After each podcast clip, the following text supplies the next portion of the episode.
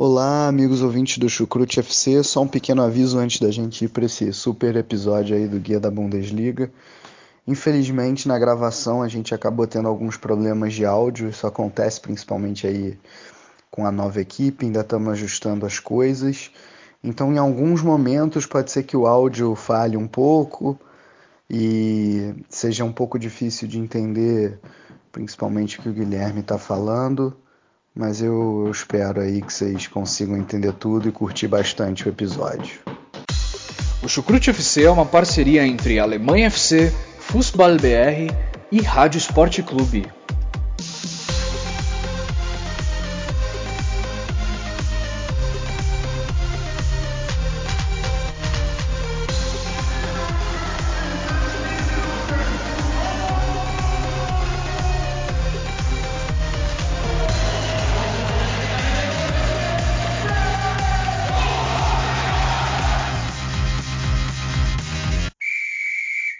Muito bem-vindos, amigos e amigas ouvintes do Chucrute FC, o seu podcast de futebol alemão em português, em língua portuguesa. Hoje estamos aqui no sábado de manhã no Brasil, estamos gravando no sábado de manhã, em meio ao fim de semana de DFB Pokal, de Copa da Alemanha. Nós estamos aqui para fazer um episódio mais do que especial, um episódio que eu gosto de chamar como o guia da Bundesliga, onde a gente vai falar aqui cada um dos participantes, o que espera dessa Bundesliga, tentando passar aí time a time, né, quais foram as principais novidades aí do, do mercado das transferências, né, como, como que o time deve se desenvolver ao longo da temporada. E estamos aqui presentes hoje, estamos em três, por uma incompatibilidade de horários aí, acabamos não conseguindo reunir todos os, os participantes do Chucrute FC, mas vocês podem esperar aí no final do episódio a Simone, o Vinícius e o Mário André Monteiro lá do Alemanha FC, dando os seus pitacos também um áudio.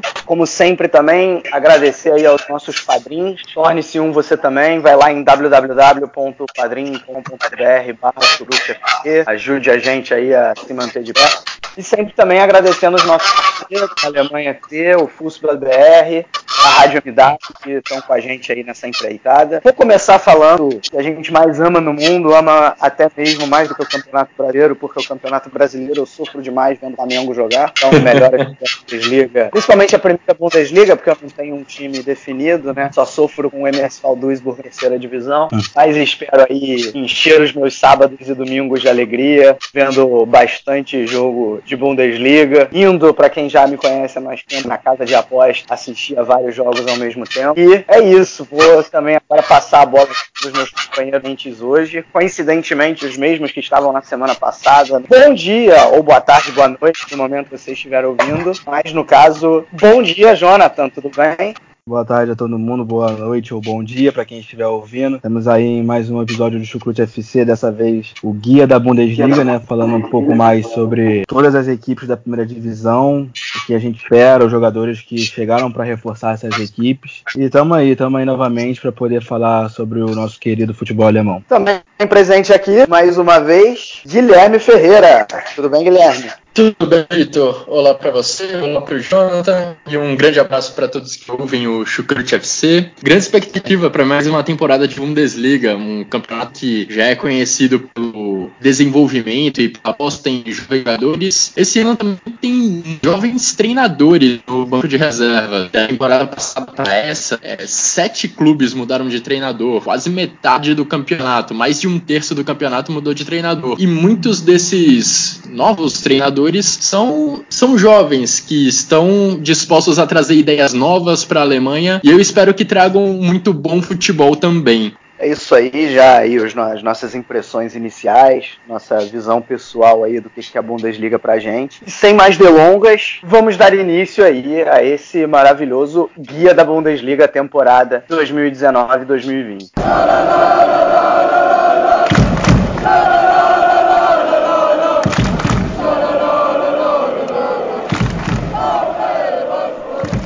Começando por aquele que foi o campeão da temporada passada, né, o time que sofreu um pouco para ser campeão diante do que era esperado, campeão também da Copa da Alemanha, obviamente que estou falando do Bayern de Munique, Bayern de Munique que depois aí de muitas críticas, um ambiente interno um pouco conturbado, decidiu pela manutenção do técnico Nico Kovac, né, o técnico campeão tanto da Bundesliga quanto da Copa da Alemanha. É um time que fez uma janela de transferências relativamente modesta, trouxe aí, já estava certo antes do fim da Bundesliga passada, mas trouxe Lucas Hernandes, é, zagueiro barra lateral do Atlético de Madrid, Benjamin Pavard também joga nas duas posições vindo do Stuttgart, e o jovem jogador atacante do Hamburgo, o Jan Fiat Por outro lado, perdeu com as aposentadorias Robin e Ribéry. É, Robin, no caso aposentado, Ribéry simplesmente encerrou seu contrato depois de muitos anos de Bayern de Munique. O lateral direito, Rafinha, foi parar no Flamengo. Rames Rodrigues, o clube decidiu por não exercer a opção de compra e acabou também saindo, ainda não tem exatamente um destino certo. E o Matt Hummels foi parar lá no rival Borussia Dortmund. O que esperar aí dessa temporada do Bayern de Munique, meus amigos? A conquista do título vai ser mais difícil? Qual é a expectativa?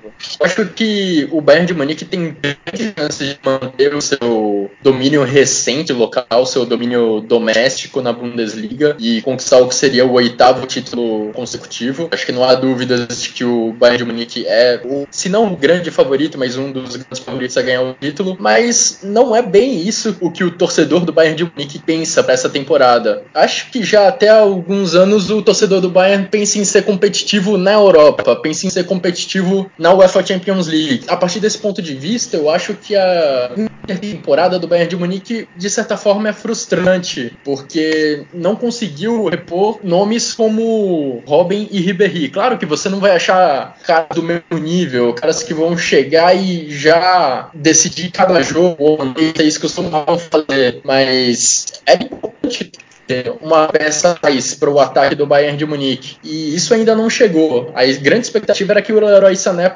pudesse preencher essa lacuna, mas a contusão que ele sofreu no final de semana passado jogando pelo Manchester City parece ter comprometido esse negócio. Então, apesar do Bayern de Munique ter quebrado o seu recorde de compra mais cara da história ao adquirir o Lucas Hernandes por 80 milhões de euros, também seria importante um investimento a mais no ataque, para que o Bayern de Munique subisse de patamar e pudesse se enxergar de igual para igual com Manchester City, com Barcelona, com Juventus. Eu acho que isso não aconteceu. Acho que isso frustra o torcedor do Bayern de Munique. E os próprios jogadores do Bayern reconhecem que eles precisam de esforços para competir em alto nível nessa temporada. O Lewandowski já falou mais de uma vez que há necessidade de contratações e esse é um grande pecado do Bayern de Munique, especialmente mirando o UEFA Champions League. Para o time acho que tem totais condições de ganhar o título. Mas para Champions League, pensando em Europa, vai ser complicado.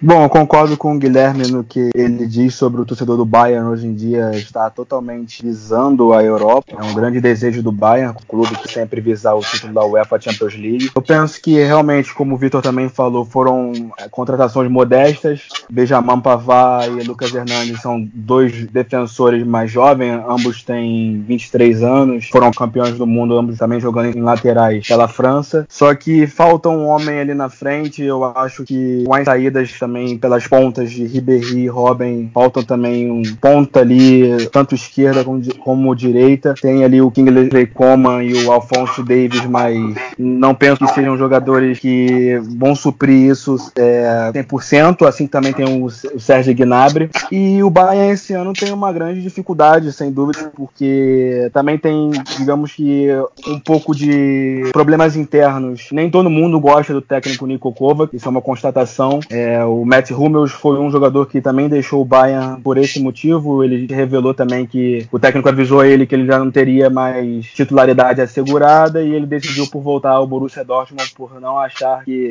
tem que ficar em grande competitividade no momento e ele acha que aos 30 anos de idade pode sim jogar em alto nível e se sentiu subestimado subestimado pelo técnico Niko Kovac, o croata, e antes era treinador do Eintracht Frankfurt e fez uma temporada 2018-19 regular pelo Bayern, conseguiu o título da Bundesliga e da Pokal, que os torcedores bávaros já estão muito acostumados, mas pensam mesmo na UEFA Champions League. O futebol do Bayern na temporada passada não foi nada de encher muitos olhos, nem sequer dos seus torcedores. Então é uma equipe que, por mais que tenha sua hegemonia, por mais que tenha seu grande esquadrão, precisa abrir o olho principalmente com o Borussia Dortmund, RB Leipzig e Bayer Leverkusen. É, eu, eu, eu, concordo em parte com tudo que vocês disseram. Né? Obviamente que o, o domínio do Bayern de Munique, eu acho que mais do que o domínio, a diferença do Bayern de Munique para as outras equipes, é, ela se reduziu principalmente para essa temporada. Só que, assim, muito, muito se falou do rejuvenescimento que o Bayern de Munique precisa fazer e realmente precisa, né? E a famosa sucessão das pontas de Robin Ribéry se aposentando. É, bom, por um lado, eu acho que defensivamente esse rejuvenescimento, pelo menos, foi tentado para essa temporada com as contratações do, do Pavard e do Lucas Hernandes. É, o Kimmich ainda é um jovem, definitivamente, e, e o Alaba também ainda tem muita lenha para queimar. Você tem um zagueiro experiente que, se voltar às suas grandes épocas, coisa que eu não acredito, mas que sempre dá, né, com Boateng.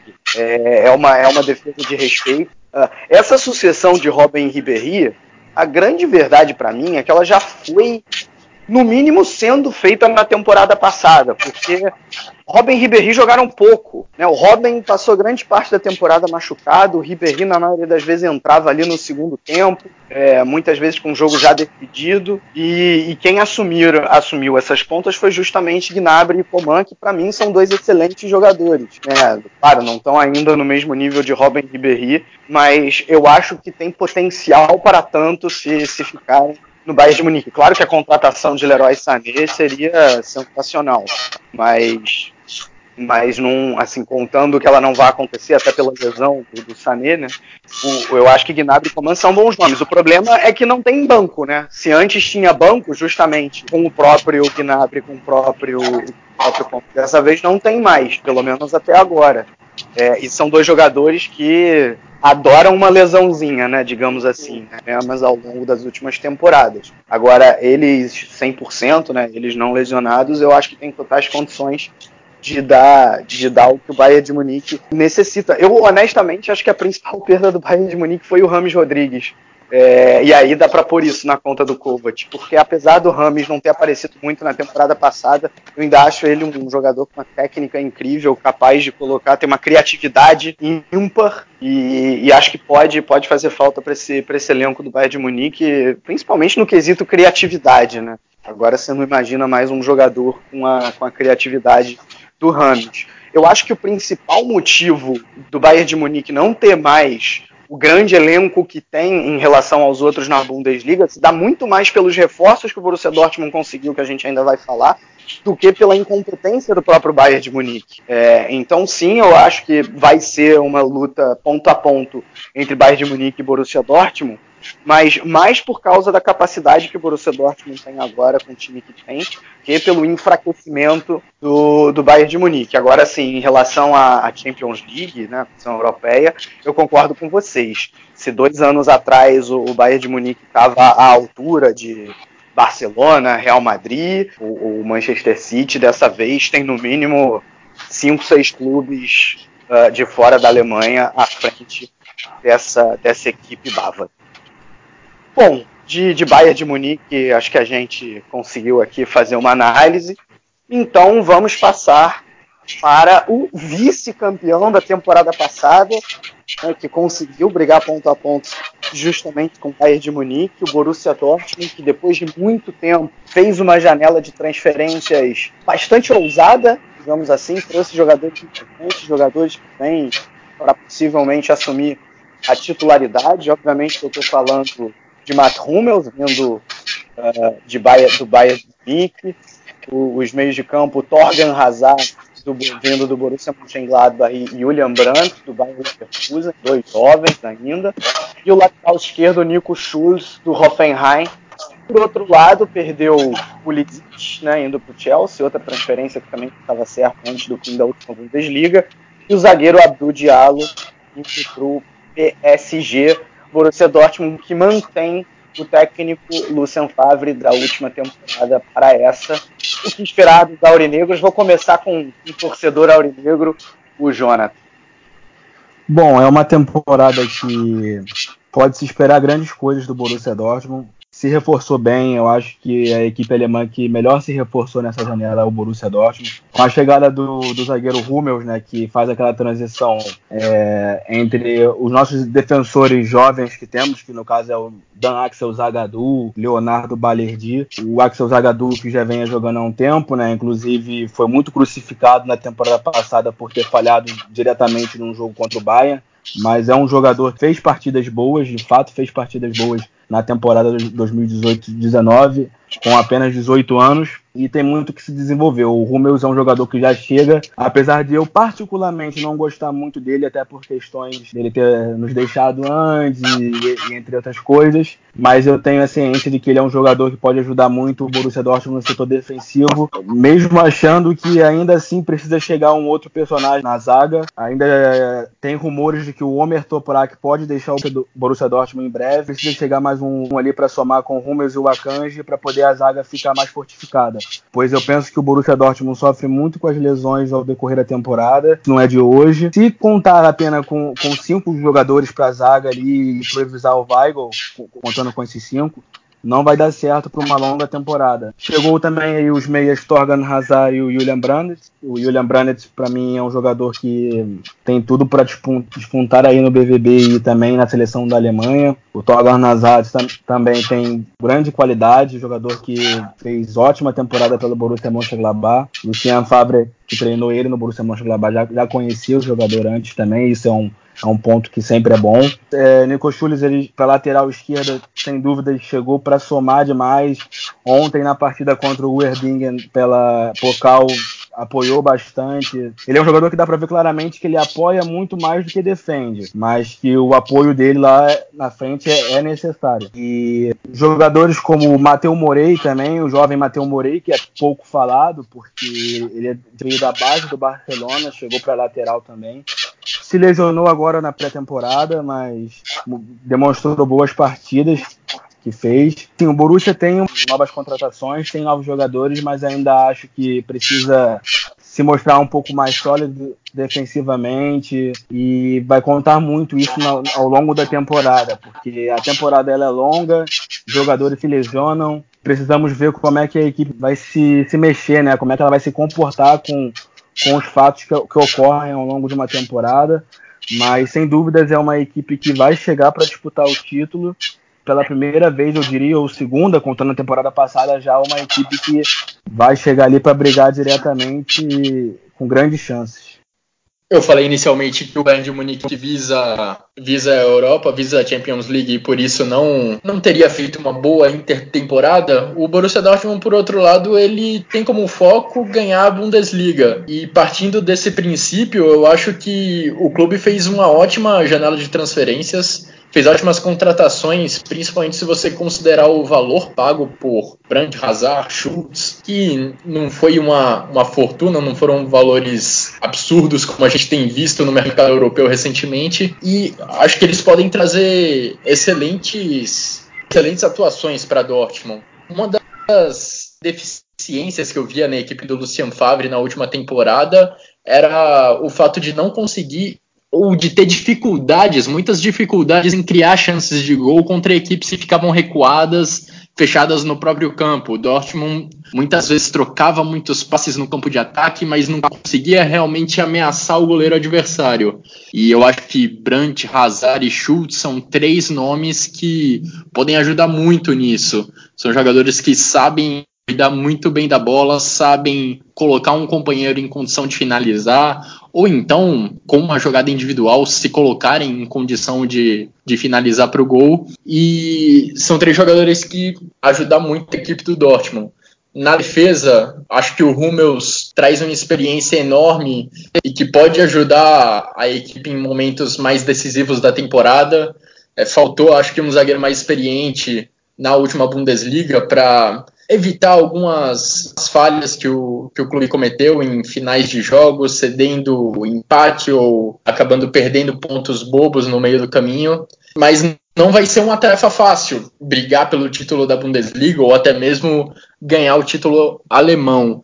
O Bayern de Munique pode não estar na primeira prateleira dos melhores times europeus, mas ainda assim acho que tem o melhor time na Alemanha. E para o Borussia Dortmund sair campeão da Bundesliga nessa temporada, vai precisar jogadores como Marco Reus e Jadon Sancho atuando também naquele alto nível que a gente viu na última temporada. E além disso, ainda contar que Julian Brandt e Torgan Hazard e Nico Schultz possam fazer a diferença lá no ataque também. É, eu vou bem na linha do que vocês falaram. Acho que o Borussia Dortmund talvez seja o time que, diante das ambições, é o time que melhor se reforçou na Europa. Porque agora, do meio para frente, para começar, você tem banco, né? É, se o Brandt está machucado, você ainda tem um Rafael Guerreiro. Se o Hazard não pode jogar, tem o Sancho. Né?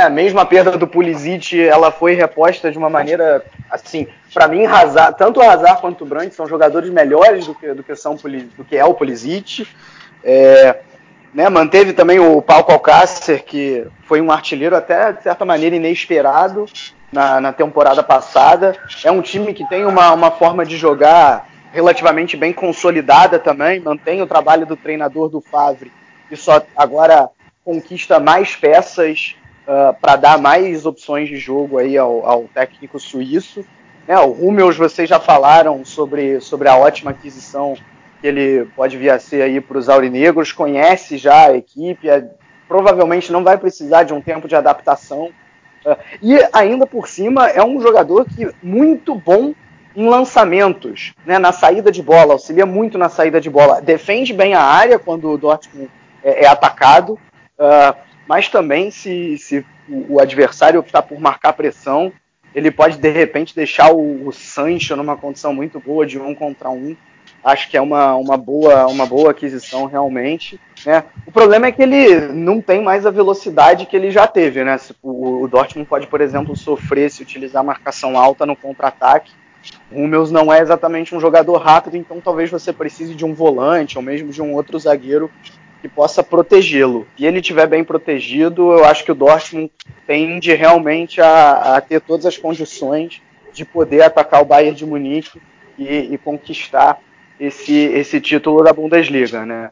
Uh, ainda contando, claro, com talvez o melhor jogador alemão em atividade no momento, que é o Marco Reus.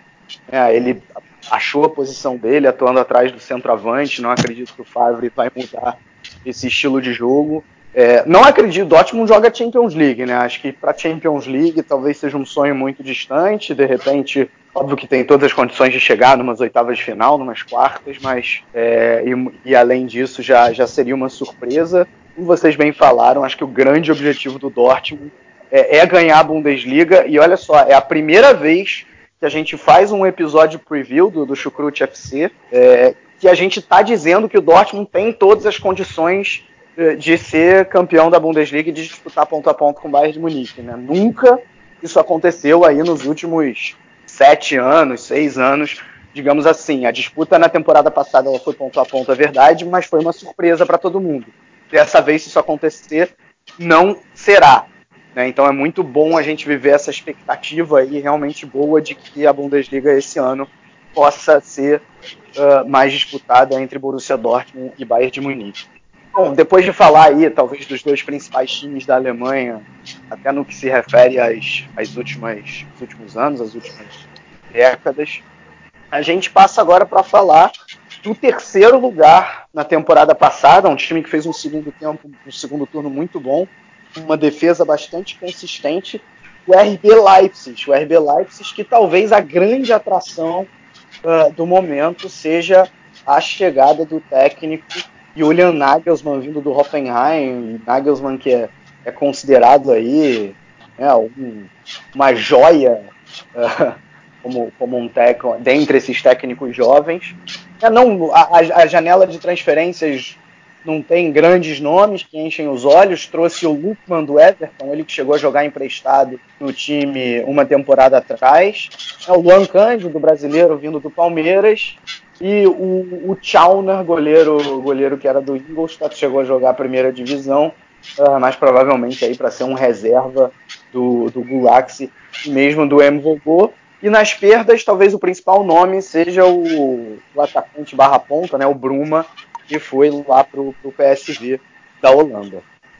É, eu acho que uma das coisas que faz essa temporada da Bundesliga ser bastante atrativa é que não só o Borussia Dortmund pode ter a ambição de ganhar o título alemão, como também o RB Leipzig acho que chega para essa temporada com esse, com esse objetivo de pelo menos brigar pelo, pelo primeiro lugar da tabela. Pelo menos é isso que o clube espera ao trazer o Julian Nagelsmann para comandar a equipe.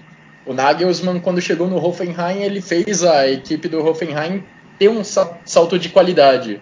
Uma equipe que mal brigava para ficar na primeira metade da tabela passou a ser uma, um frequentador assíduo, digamos assim, dessa parte da, da tabela de classificação, enquanto Julian Nagelsmann estava lá. E o Leipzig já tem conseguido ficar frequentemente ali entre os quatro primeiros da Bundesliga um salto de qualidade partindo desse ponto é brigar pelo título. E eu acho que o time reúne condições de, de conseguir de conseguir isso. O segundo turno, o segundo turno do campeonato passado, como você falou, Vitor, foi excelente. É, em determinado momento até poderia, nas rodadas finais, ter ficado com uma pontuação relativamente próxima de, de Dortmund e de Bayern de Munique. E como a equipe não sofreu perdas relevantes para essa temporada, acho que tem total condição de pelo menos brigar pelo título da Bundesliga.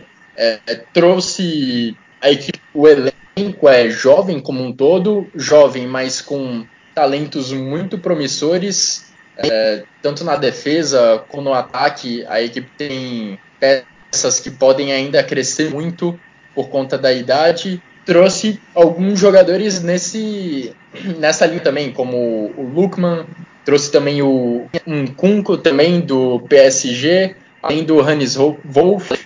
Nenhum deles tem mais de 21 anos, oferecem mais juventude ao grupo, são jogadores que podem ainda crescer muito ajudando o Leipzig a, a brigar pelo título da Bundesliga.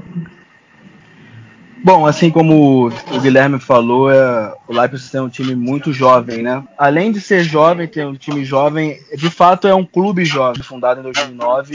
Tem grandes jogadores que conseguiram já mostrar o seu talento no futebol alemão. Um deles é o Timo Werner, né? Em duas ou três temporadas chegou junto ao Stuttgart. E também chegou jogadores jovens. O Hannes Wolf, por exemplo, é um grande jogador, o austríaco Hannes Wolf, mas se machucou gravemente, deve perder boa parte do início da temporada. E já é uma baixa ali para o Julian Nagelsmann.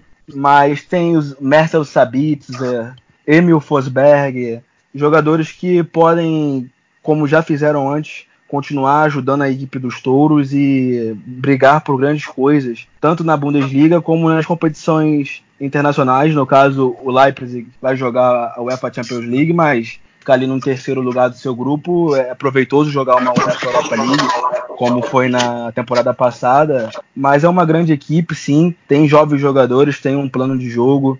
Chegou na primeira divisão e, pelo visto, vai ficar por um longo tempo eu não consigo olhar para o RB Leipzig hoje em dia e pensar, pô, esse é um time que em breve ou daqui a uma ou duas temporadas pode acabar caindo novamente para as divisões inferiores. É, tem toda aquela questão também, né, que lá na Alemanha, que nem todo mundo gosta do Leipzig, né, por ser uma equipe que tem a questão da, da, da, da Red Bull. É de fato uma equipe que vai jogar a Bundesliga para vencer, se reforçou bem. O Ethan Ampadu também, zagueiro que chegou emprestado do, do Chelsea. Já mostrou também alguns jogos do Chelsea com a equipe profissional que tem talento. O Pamecano e o Konate, dois zagueiros que também foram dos melhores nas últimas temporadas da Bundesliga.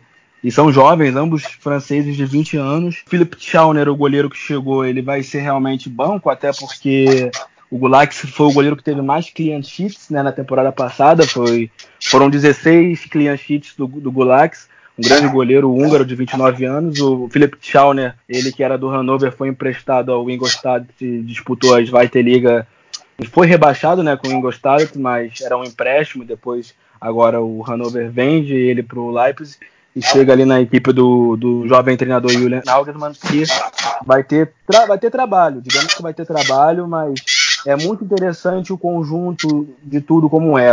Um jovem treinador num jovem clube com jovens jogadores.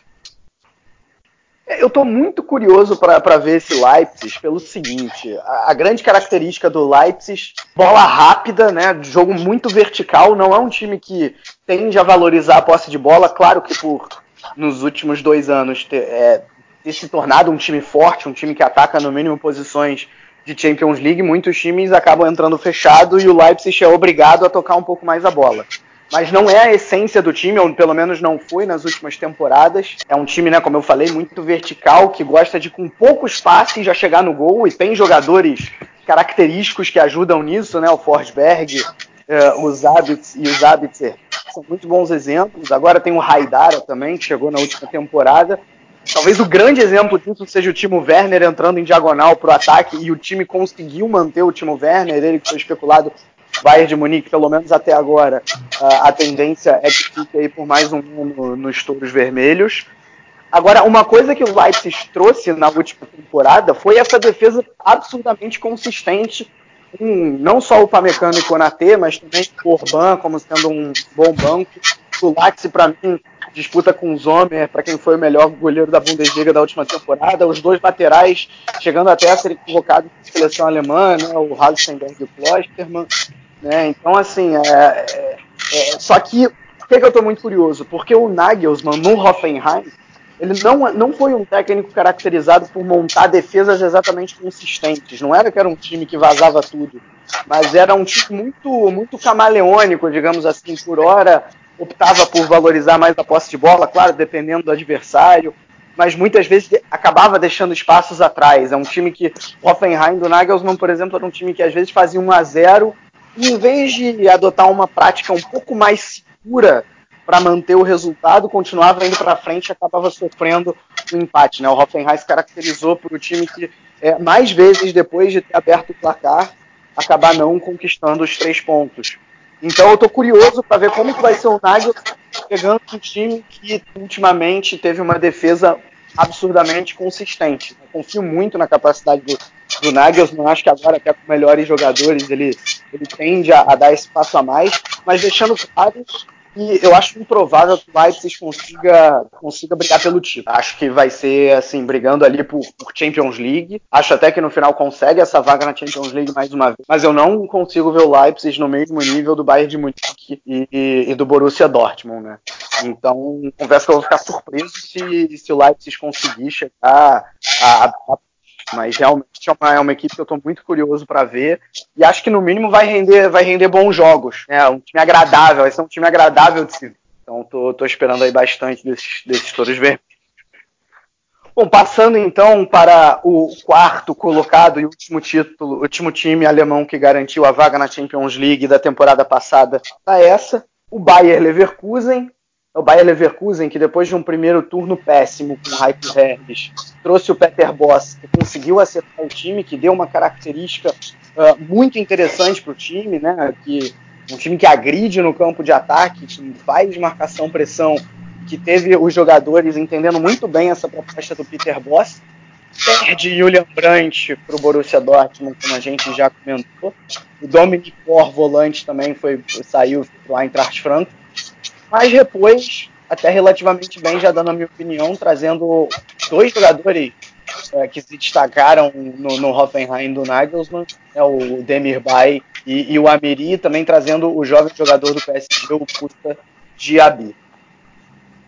Bom, o Bayer Leverkusen tem uma, uma equipe muito interessante, é, começando pelo goleiro, né, o Lucas Radetsky, o goleiro finlandês, que para mim é de uma elasticidade comunal, para mim aquilo não é normal, porque eu acho ele um goleiro que é um, um gato, eu acho ele um grande goleiro. Uma equipe muito boa, tem bons jogadores em cada, cada parte do campo, né, digamos assim. O Jonathan tá na zaga, ele que também já tem tido bastante consistência né, de, de convocações para Nationalmannschaft, para a seleção da Alemanha. O Sven Bender, né, o, o Manny, para quem é mais íntimo assim, torcedor do Borussia Dortmund, ele também ali sempre fazendo dele. Chegou o Daley Sinkgraven, lateral esquerdo que estava no Ajax da Holanda. Chega também para somar. Ele é um jogador de 24 anos, vai ajudar muito ali ao Peter Bosch, até por ser holandês também, né? Vai lidar com uma pessoa, um compatriota. O Mitchell Weisser também, um lateral para mim que sempre chamou muita atenção. Eu ainda acho até que o Bayern tinha que ter aproveitado esse cara um pouco melhor e ele rodou pelo Hertha Berlim, hoje em dia é do, do Leverkusen, jogadores que chamam minha atenção. As chegadas de Keren Dermibay e Nadia Namiri, sem dúvidas, é, se não equivalem à saída do, do Julian Brandt, até superam. Porque são de fato dois jogadores. O Keren Dermibay, ele infelizmente sofreu lesões é, ao longo do tempo aí que foram graves, mas é um jogador jovem de 26 anos. Já teve algumas passagens pela seleção da Alemanha, não conseguiu ter sequência. Inclusive estava naquela conquista da Copa das Confederações. É bom jogador e eu acho que vai chegar ali tanto ele quanto o Nadia Amiri para colocar um sal naquele meio campo ali, já que perdeu o Brandt, vai ter já o Kai Havertz também, que para mim é uma das joias do futebol mundial, não só alemão, já é uma realidade o Kai Havertz, jogador que tem muita coisa para mostrar e também tenho muita é, expectativa na temporada que ele vai, vai fazer. O brasileiro Paulinho também, né, que tem tido algumas oportunidades com, com o Peter Bosch. Na temporada passada não teve muitas partidas para para disputar, mas aparentemente essa temporada ele vai ter mais chances ali. E também os jogadores como o Moussa Diaby, né, também chegou aí junto ao Paris Saint-Germain, o Moussa Diaby que sinceramente nunca tinha visto jogar antes pela, pela equipe da França. E depois assistiu rapidamente alguns amistosos do Bayer Leverkusen, parece ser um jogador habilidoso e de muita vontade com 20 anos, chega para somar. Também tem o Leon Bailey, Kevin Volland. Kevin Volland, para mim, é um jogador que merecia até mesmo ter chance na seleção da Alemanha, porque a seleção da Alemanha ela não tem é, um atacante, digamos assim, um centroavante, e o Kevin Volland ele é hoje o centroavante do Bayer Leverkusen.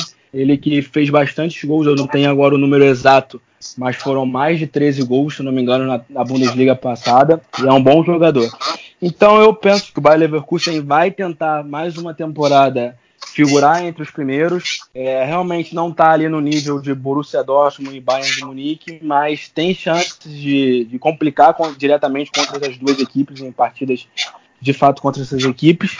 E também pode beliscar ali novamente uma, uma vaga na UEFA Champions League.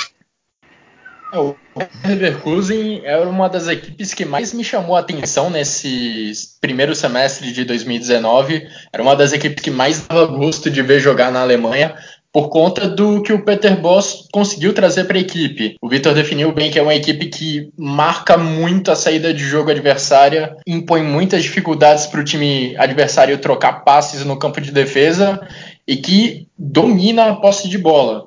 É, é um time que busca criar chances de gol a partir da posse de bola e a partir da troca de passes curtos e a aproximação dos, dos jogadores de ataque. Até por isso, a contratação do Demirbay e do Amiri é, são muito boas, porque além deles serem jogadores de um, de um bom nível, eles se encaixam muito bem nessa proposta de jogo do, do Peter Boas. A perda do Brandt acho que é uma perda muito relevante, mas o Leverkusen conseguiu repor bem esse, esse jogador. É, a minha expectativa é ver se o Peter Voss consegue efetivamente fazer o Leverkusen jogar da mesma forma durante toda uma temporada.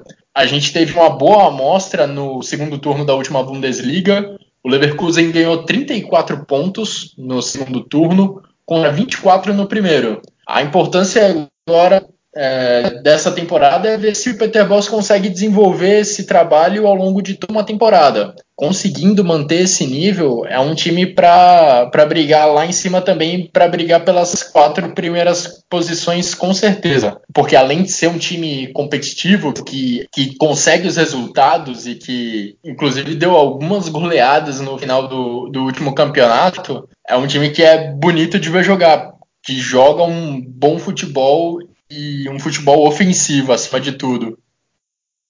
Esse Leverkusen, para mim, também é outro time que eu tô curioso para ver jogar nessa temporada, assim como eu falei há pouco do, do Leipzig, né? O Guilherme citou bem, acho que é um time agradável de se ver. Esse Boss deu um padrão, o Peter Boss, né, chegou no segundo turno e deu um padrão de jogo. Acho que não vou esperar nada diferente nessa, nessa temporada, né? A pressão, a pressão pós-perda de bola, a valorização da posse de bola, né? então, eu, eu só fico com, com o pé atrás em relação ao seguinte: eu, eu acho, para deixar claro, eu acho Demirbay e Amiri excelentes contratações, mostraram muito, muito potencial no, no Hoffenheim. Mas, cara, eu não sei, pode ser que eu esteja botando muita pompa no Nagelsmann. Mas o que eu já vi de jogador que rendeu um absurdo com o Nagelsmann e quando saiu do, do, seu comando, né, saiu do Hoffenheim, viraram jogadores completamente comuns, né? Eu posso citar aqui o, o Mark Youth, Sebastian Rude. Sebastian Rude, obviamente, né? Saiu do, do Hoffenheim, até teve uma sequência razoável no Bayern, mas não, não se compara ao que foi com, com o Nagelsmann. É, então, assim, eu acho que. E o Demirbay, vale lembrar, antes dele chegar no Hoffenheim, ele teve chances na, na primeira divisão, mesmo na segunda, e não, não era um jogador de muito destaque. É, claro, ele pode ter subido de patamar e pode fazer, e, e o Boss também é competente e pode fazer é, tanto o Demirbay quanto a Miri jogarem bem. Mas eu, eu só fico com esse pezinho atrás, digamos, digamos assim. Mas acho que acho que o Leverkusen tem uma boa equipe para mais uma vez chegar chegar a essa vaga de, de, Champions League, sim, né? A gente também só fica com aquela interrogação do, do Boss, porque vale lembrar que ele teve um início sensacional no, no Borussia Dortmund e depois acabou caindo um absurdo até ser demitido.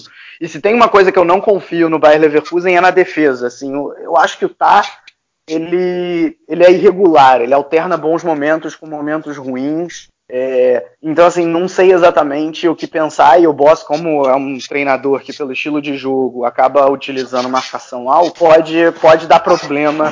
Esse, esse Leverkusen, como inclusive ocorreu algumas vezes na, na, no segundo turno, já com, já com Peter Boss no, no comando.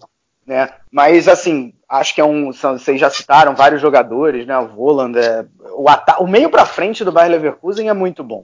Né, o, o meio para frente do Bayer Leverkusen realmente assim rivaliza com um do Leipzig e definitivamente só está atrás do, do Bayern de Munique e do, e do Borussia Dortmund. Né? Vamos ver como é que eles se saem aí nessa, nessa temporada. Então, falando agora do quinto colocado da temporada passada, que garantiu uma vaga na Liga Europa, o Borussia Mönchengladbach, que por muito tempo ocupou posições de Champions League depois de um primeiro turno sensacional. A queda no segundo turno foi abrupta, Uh, a ponto de a diretoria dos Potros optarem por não seguir o contrato com o Dieter Hecking, e obviamente não segue para essa temporada. O Gladbach trouxe então para o seu lugar o técnico Marco Rose, que estava no, no Red Bull Salzburg, foi disputado a tapa por, alguns times aí da, da, Bundesliga, mas acabou indo parar no, nesse, nesse Gladbach, é o técnico aí, tricampeão da, da Bundesliga austríaca pelo, é, pelo Red Bull Salzburg. E o Gladbach, e em relação ao mercado de, de transferências, é, trouxe dois nomes interessantes para o ataque. Em primeiro lugar, o Briu Bolo, né, que talvez não tenha dado muito certo no Schalke 04, desembarca aí em Mönchengladbach. E também o filho do ex-zagueiro francês Lilian Thuram, o Marcos Thuram.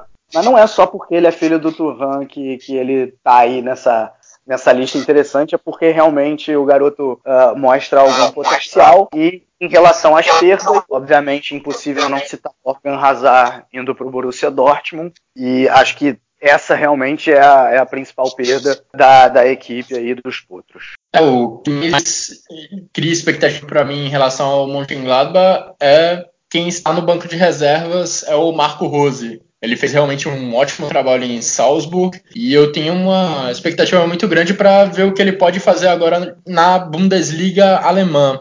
Eu não acompanhei a estreia do Gladbach na Copa da Alemanha, mas vi o amistoso que a equipe fez no fim, no fim de semana passado contra o Chelsea e me chamou a atenção positivamente é, o estilo de jogo da equipe, como a equipe impõe realmente dificuldades para o adversário sair do campo de defesa, trocando passes. É, o Marco Rose, pelo visto, é um treinador que gosta de ver o seu time pressionando lá na frente para recuperar a bola lá na frente e atacar, finalizar com o menor número de passes possível. É, é um treinador que gosta de jogar no 4-4-2 e isso já muda um pouco o, o estilo de jogo do Gladbach, que gostava de usar pontas lá na frente na temporada passada, que fez isso muito com o Torgan Hazard, por exemplo, mas agora com esse 4-4-2, que tem um losango no meio campo, vai ser um esquema com dois atacantes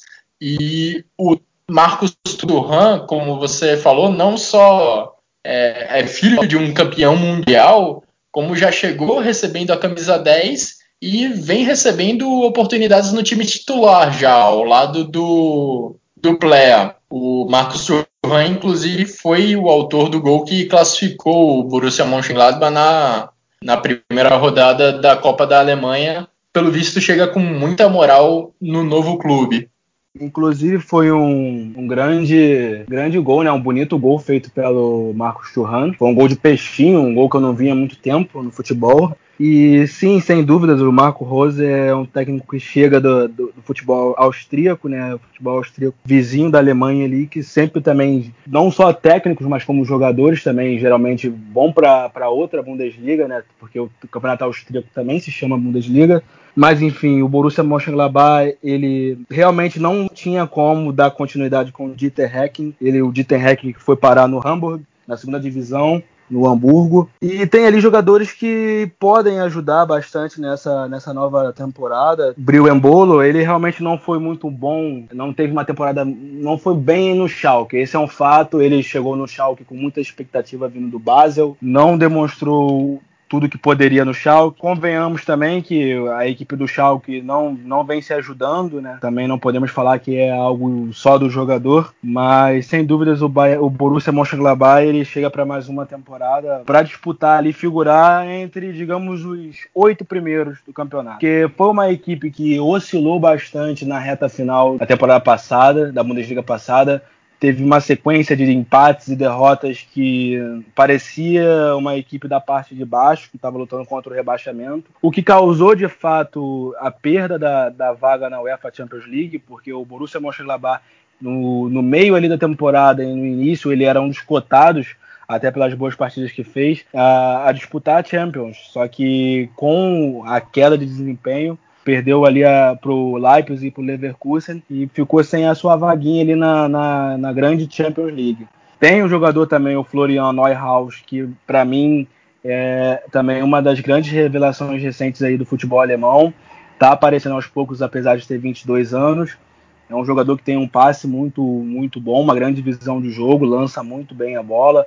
O também francês de 19 anos, o Michael Cuissance. Cuissance também é outro jogador que toca muito bem, bate muito bem na bola. Jogadores que vão agregar aí a, a mais uma temporada. O Denis Zacaria também, meio campo. É uma equipe que vai precisar mostrar um pouco mais de consistência. Vai precisar, talvez, na janela de inverno também, de alguns reforços. Eu não acho que tá completinho. É um, uma equipe que já para o meio-campo perdeu o Christoph Kramer né, nesse início de temporada. Ele que teve uma, uma lesão grave nos ligamentos do tornozelo, deve ficar aí fora por um bom período. É, quando, quando é ligamento, seja joelho ou tornozelo, o jogador realmente perde muitos meses ali. E vai precisar, talvez, de alguns reforços, tanto defensivamente como ofensivamente, principalmente se calhar é defensivamente, porque não adianta ficar ali botando toda a sua fé no Ian Zomer, que é um grande goleiro, mas uma hora ou outra a bola vai acabar entrando, como entrou muitas vezes. Mas é um, é um, é um time que, se jogar bem, bem, bem arrumado pelo Marco Rose, chegar talvez mais alguém ali, mas porque chegou o Liner, né, pro lateral direito, também junto do Salzburg, junto do, da equipe que o Rose treinava, então um jogador também que já conhece o treinador, isso é sempre bom. Um lateral direito que eu cheguei a assistir uma partida dele quando o Salzburg Salzburg enfrentou o Borussia Dortmund na UEFA Europa League 2017-18 e chamou também a atenção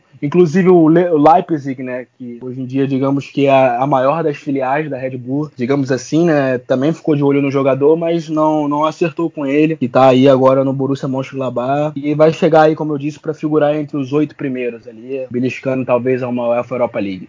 Essa característica aí que o Guilherme citou, né, do, do Rose atacar o, o, o, adversário no campo de ataque, é exemplo do que a gente falou agora há pouco do Boss, e de com poucos passes chegar no gol, vai um pouco contra a filosofia que tem sido a do Gladbach nos últimos anos, né? Os grandes momentos da equipe era justamente com valorização de posse de bola, né? muita, muito, muita troca de bola mesmo para envolver a defesa adversária e chegar no gol, né? Talvez essa, vamos ver como é que vai se dar Uh, no mínimo, quando o time tem a bola, né? Vamos ver como é que vai se dar essa mudança de, de filosofia. É, realmente, a, a perda do, do Torgan Hazard, ela, ela para mim, ela é, ela é, grande. O time não, não, não repôs altura, até porque não tem exatamente condições para isso, né? Ele saiu muito barato, 25 milhões de euros ou algo parecido. Então, não é, não é algum dinheiro que o Gladbach tenha para gastar para repor a, a altura. E, e eu, eu, concordo com o Jonathan. Eu acho que assim vai ser um time que eu não acho que vai conseguir brigar por vaga na Champions League como foi na temporada passada. Talvez isso tenha sido até uma surpresa. É, e acho que assim briga por Europa League. Isso acho que, que vai, vai conseguir brigar. Lembrando que vai ter o foco duplo, né? Isso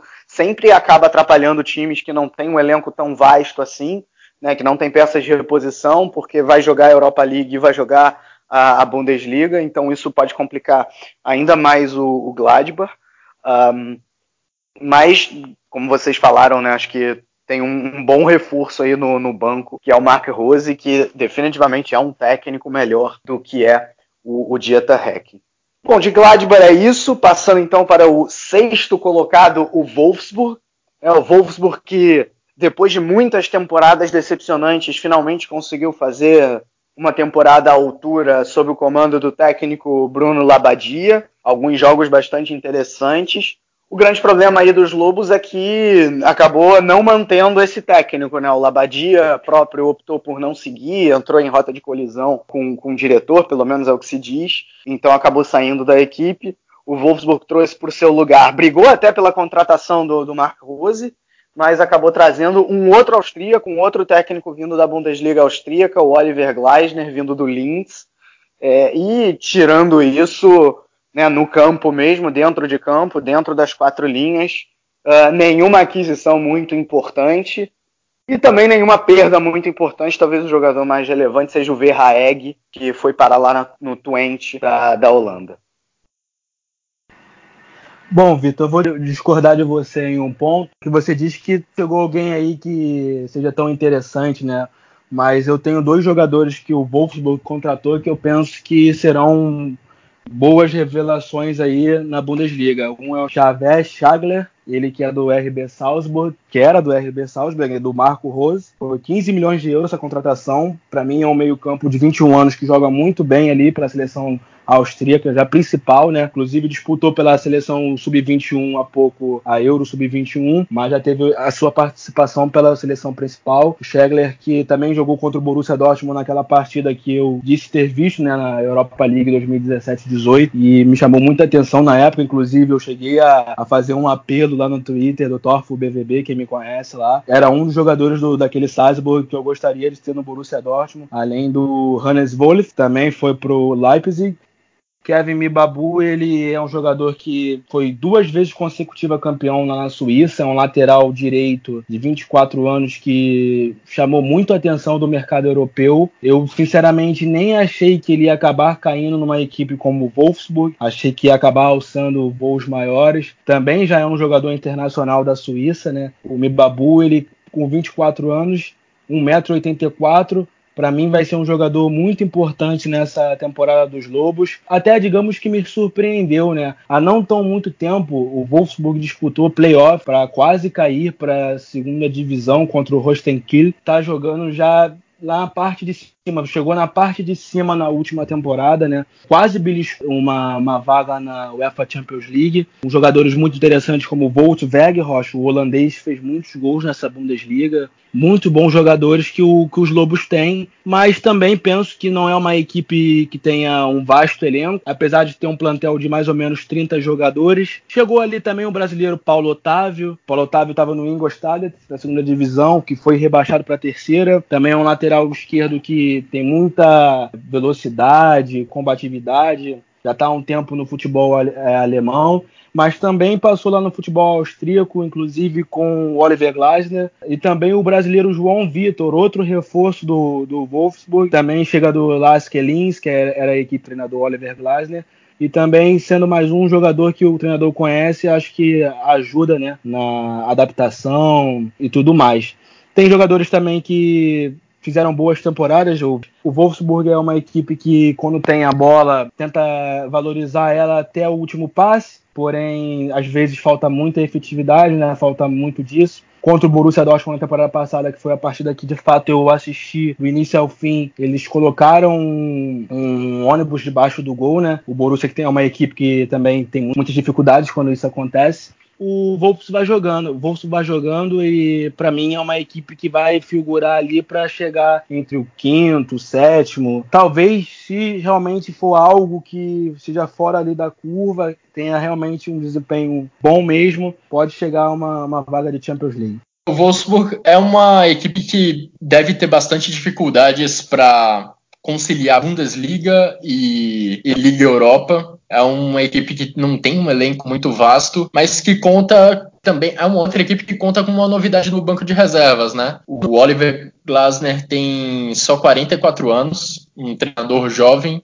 e, e, em comparação com o Marco Rose, que é outro treinador jovem que tem 42 anos, o Oliver Glasner, pelo que a gente viu até agora, já é um treinador que vai impor algumas mudanças de hábito, digamos assim, nos jogadores do Wolfsburg. É, pela escalação que eu vi ele colocando em campo nos últimos jogos amistosos da equipe dos Lobos, ele gosta de jogar com três zagueiros na defesa, num 3-4-3, e o Joshua Guilavogui, que é um jogador que costumava jogar seu primeiro homem ali à frente da primeira linha de defesa do Wolfsburg, agora está jogando como zagueiro central nessa linha de três zagueiros. Além disso, a tendência é que o lateral esquerdo e o lateral direito tenham também mais, mais liberdade para atacar dentro desse esquema. O William, que é o lateral direito que tinha a posição praticamente assegurada ao longo de toda a última temporada. Agora deve ter mais dificuldades para manter esse lugar, porque como o Jonathan citou há pouco, uma das um dos maiores investimentos do Wolfsburg para essa temporada foi na contratação do suíço Kevin Babu, também lateral direito. Então os dois devem ter uma competição para ver quem vai ficar com a vaga, ou então quem sabe o Oliver Glasner encontre uma maneira de colocar os dois em campo ao mesmo tempo, mas deve ser uma concorrência forte para o lateral direito brasileiro. Além disso, um outro destaque individual da equipe que me chamou muita atenção na última temporada foi o centroavante Wout Weghorst, que fez 17 gols na, na última Bundesliga, um número expressivo considerando que foi o primeiro ano dele de Alemanha. Reforçando, eu acho que o Wolfsburg vai ter dificuldades nessa temporada, para conciliar uma competição local, uma Bundesliga e uma competição continental, mas se o Wolfsburg tiver sucesso nessa temporada, acho que vai passar muito pelos pés e pelos gols do atacante holandês. É, eu, eu vou nessa linha também. Acho que o Wolfsburg talvez talvez seja a quinta, sexta força da Alemanha para essa temporada. É, vejo acima de equipes como Gladbach, por exemplo, que a gente acabou de falar. É, e uma coisa que me agradou muito na temporada passada foi o ataque de muita movimentação, com o Weghorst, com o Ginczek também. Às vezes entrava o Brecalo quando o time precisava né, de, de, mais amplitude, de um ponta mais, mais driblador e mais rápido. Ora o Mehmed, né, o, o, o, Renato Steffen chegou a jogar por ali também. Uh, o Gleisner está chegando aí talvez para algumas mudanças nesse sentido, né? O Guilherme já citou muito bem, então talvez demore um tempo para adaptação, mas, mas acho que o Wolfsburg, ele briga, eu diria brigando com, com Bremen, com um, de repente até o Frankfurt, né? Que a gente são duas equipes que a gente ainda vai falar, mas aí eu vejo todo mundo aí no, no mesmo bolo para ver quem é quem é essa quinta força. Eu acho que os outros quatro times, os quatro primeiros que a gente falou, uh, estão à frente. Bom, então acho que fechando o Wolfsburg, saindo dos seis primeiros, vamos, vamos aí falar do Frankfurt, uma equipe talvez seja uma grande interrogação, né? Uma grande interrogação, porque se manteve o técnico Ad Ruther, perdeu jogadores essenciais que fizeram da temporada do Frankfurt uma passada, né, uma temporada sensacional, uma temporada que o time chegou a sonhar com Champions League na Bundesliga e a sonhar com Champions League também na Liga Europa, só foi cair na semifinal para o Chelsea nos pênaltis, uma campanha absurdamente digna, derrubando adversários difíceis. Mas a grande verdade é que dois dos principais nomes da equipe não estão mais lá, né, acabaram saindo aí. Obviamente que eu estou falando de dois membros do chamado Triângulo Mágico. Estou né, falando do Luka Jovic, que foi para o Real Madrid, e também do Sebastian Haller, que foi para o West Ham. Sem falar em Jetro Williams, que também era uma, uma peça importante, é, um bom jogador de, de, de, elenco, né? Também foi, foi ele foi para o Newcastle, uh, no caso. E chega, por outro lado, talvez de nomes importantes, o Dejan Jovetic, que já chegou se destacando, vindo da Estrela Vermelha. O Durme, né, lateral aí, que jogou no Borussia Dortmund, campeão do mundo em 2014, claro, na reserva. Ele veio do Huddersfield. E o Dominic Kor, do Bayer Leverkusen. Amigos, o que esperar desse Frankfurt. Na última temporada eu, eu, lembro que eu disse que depois de muitas perdas, e naquela ocasião era a perda de Kevin Prince Boateng e outros jogadores, o Frankfurt ia brigar por rebaixamento. Dei com os burros na água, né, já até dando a minha opinião. Acho que dessa vez não é o que vai acontecer. Acho que o Frankfurt não briga por rebaixamento. É, eu, assim, acho que o, o, a manutenção do Ad Ruther é essencial mas, assim, sem dúvida, essa, essa perda, principalmente dos dois do, do Triângulo Mágico, é, é uma, são perdas muito grandes. Né? Tem ainda, acho que o Gonçalo Paciência, que agora nesses playoffs de Liga Europa até se destacou, né? fez gol contra o Vaduz, fez gol contra o Flória Tallinn da Estônia. Mas assim, não é a mesma coisa, né? Ele é mais um finalizador. É, e o Haller, por outro lado, era um cara que era o sistema ofensivo inteiro, né? Quando o Frankfurt abusava da ligação direta, ele era o cara que conseguia fazer o pivô e manter a bola no ataque. É, e muitas vezes chegava para finalizar também. Uh, não à toa, vários gols e várias assistências. Ele não está mais lá, o Frankfurt não tem mais esse jogador. Né? Conta. Tem, por exemplo, a chegada, entre aspas, do Hinteregger, né? que já estava lá, era emprestado pelo Augsburg e agora chega já como, como contratado. Vamos ver, né? Vamos ver. É um time que, que usava ligação direta, mas às vezes também fazia jogo de transição. Eu, eu acredito até numa manutenção do, do estilo, mas acho que sem esses dois jogadores, o Frankfurt não briga, por exemplo, por Champions League de maneira nenhuma. E se conseguir beliscar uma vaga na Europa League, já tá muito, muito bom. É, eu vou muito nessa linha aí. E a grande questão é de onde vão sair os gols do Eintracht Frankfurt, né? Dos, a equipe marcou 60 gols na última Bundesliga. Eu esqueci de dizer que, que o Rebite ainda tá lá, né? Talvez seja o Rebite. Verdade. Ah, o Frankfurt marcou 60 gols na última Bundesliga. 32 saíram de Haller ou de Jovic. Mais da metade da, das, dos gols da equipe na última temporada, no último campeonato alemão, já não estão mais em Frankfurt. E, e a tendência é que Gonçalo Paciência e o Dejan Jovetic ganhem espaço diante, dessa, diante dessas ausências. Mas é difícil acreditar que eles, que eles consigam ter desempenhos à altura dos seus antecessores, digamos assim. Você definiu bem o, o Haller, ele era um ponto central desse ataque do Frankfurt, que quando tentava muitos passes longos, tinha o atacante francês como alvo. O Haller usava muito bem a capacidade física dele, a estatura dele para segurar a bola lá na frente e dar continuidade aos ataques do Frankfurt com bons passes e também, claro, chegando na área para finalizar. O outro ponto, o ponto positivo dessa intertemporada do Frankfurt é que, pelo menos na defesa, eles conseguiram manter peças importantes, né? Tanto o Hinteregger como o Kevin Trapp estavam, estavam em Frankfurt por empréstimo são dois jogadores que se mostraram muito importantes para a defesa do Frankfurt, que agora foram contratados em definitivo. É, eu vou muito também nessa linha de vocês. Inclusive, eu gostei muito da forma que o Frankfurt conseguiu contratar, né, de, de, de, em definitivo, os jogadores que eles tinham pego antes por empréstimo, inclusive o goleiro Kevin Trapp, né, ao Paris Saint-Germain, o Hinteregger, que era do Augsburg, e também o Sebastian Rode, que era do Borussia Dortmund, e agora ele voltou em definitivo. E o Sebastian Rode é um jogador que no Borussia Dortmund e no Bayern de Munique não deu certo. Ele é o típico cara que nasceu para jogar no Eintracht Frankfurt, que ele despontou no início da carreira, digamos, pelo Eintracht Frankfurt, caiu nos dois maiores da Alemanha, não foi, digamos que nada demais. Agora, na temporada passada pelo Frankfurt, ele jogou muito. Inclusive, se a equipe foi semifinalista contra o Chelsea da UEFA Europa League, também se deve a ele também pelo esforço. Um jogador naquela partida se entregou demais. Inclusive, se eu não me engano, saiu machucado.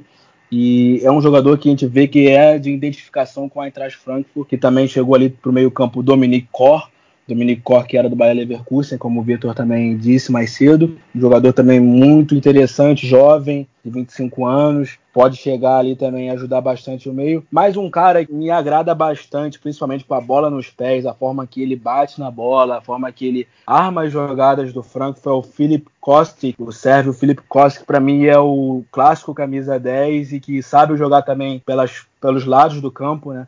E ele é o principal armador das jogadas do, do Eintracht Frankfurt, do Adi Rutter. E para mim, o jogador que vai ser a grande revelação dessa Bundesliga vai ser o Dejan Jovelik. Para mim, o sérvio chegou para despontar mesmo, apesar de ter 20, 20 anos. Ele lá na Sérvia já disputava né, o campeonato profissional lá pelo Estrela Vermelha. Na temporada passada foram 14 gols e 28 jogos. É, já marcou o seu, seu gol aí nessa qualificação de Europa League contra o Flora Tallinn, se não me engano, time da Estônia. É um jogador muito interessante que vale a pena todos ficarem de olho. O português também, o Gonçalo Paciência, com um início de temporada muito interessante. Ele na temporada passada, digamos que foi mais um jogador de banco, até porque tinha o Sebastian Haller, também o Luka Jovic.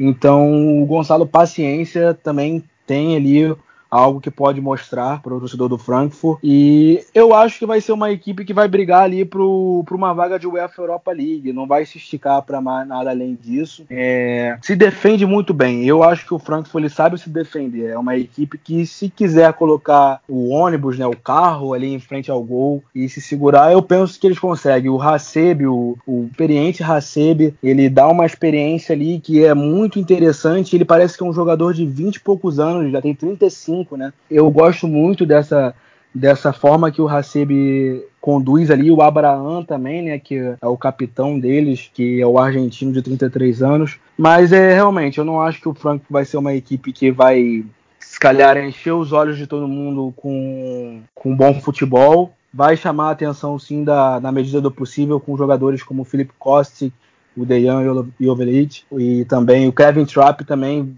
vale a ressalva, foi um grande, grande goleiro que na temporada passada ele, ele agarrou muito pelo Frankfurt. Eu não esperava aquilo dele, depois de, do, do mais performances que ele teve, tanto pelo Paris Saint-Germain, até mesmo quando testava muito o Joaquim Love pro, por levar ele, mesmo para seja para terceiro goleiro, hoje em dia já vejo com outros olhos. Kevin Trapp tem sim sua importância e vamos ver como vai ser a temporada das Águias.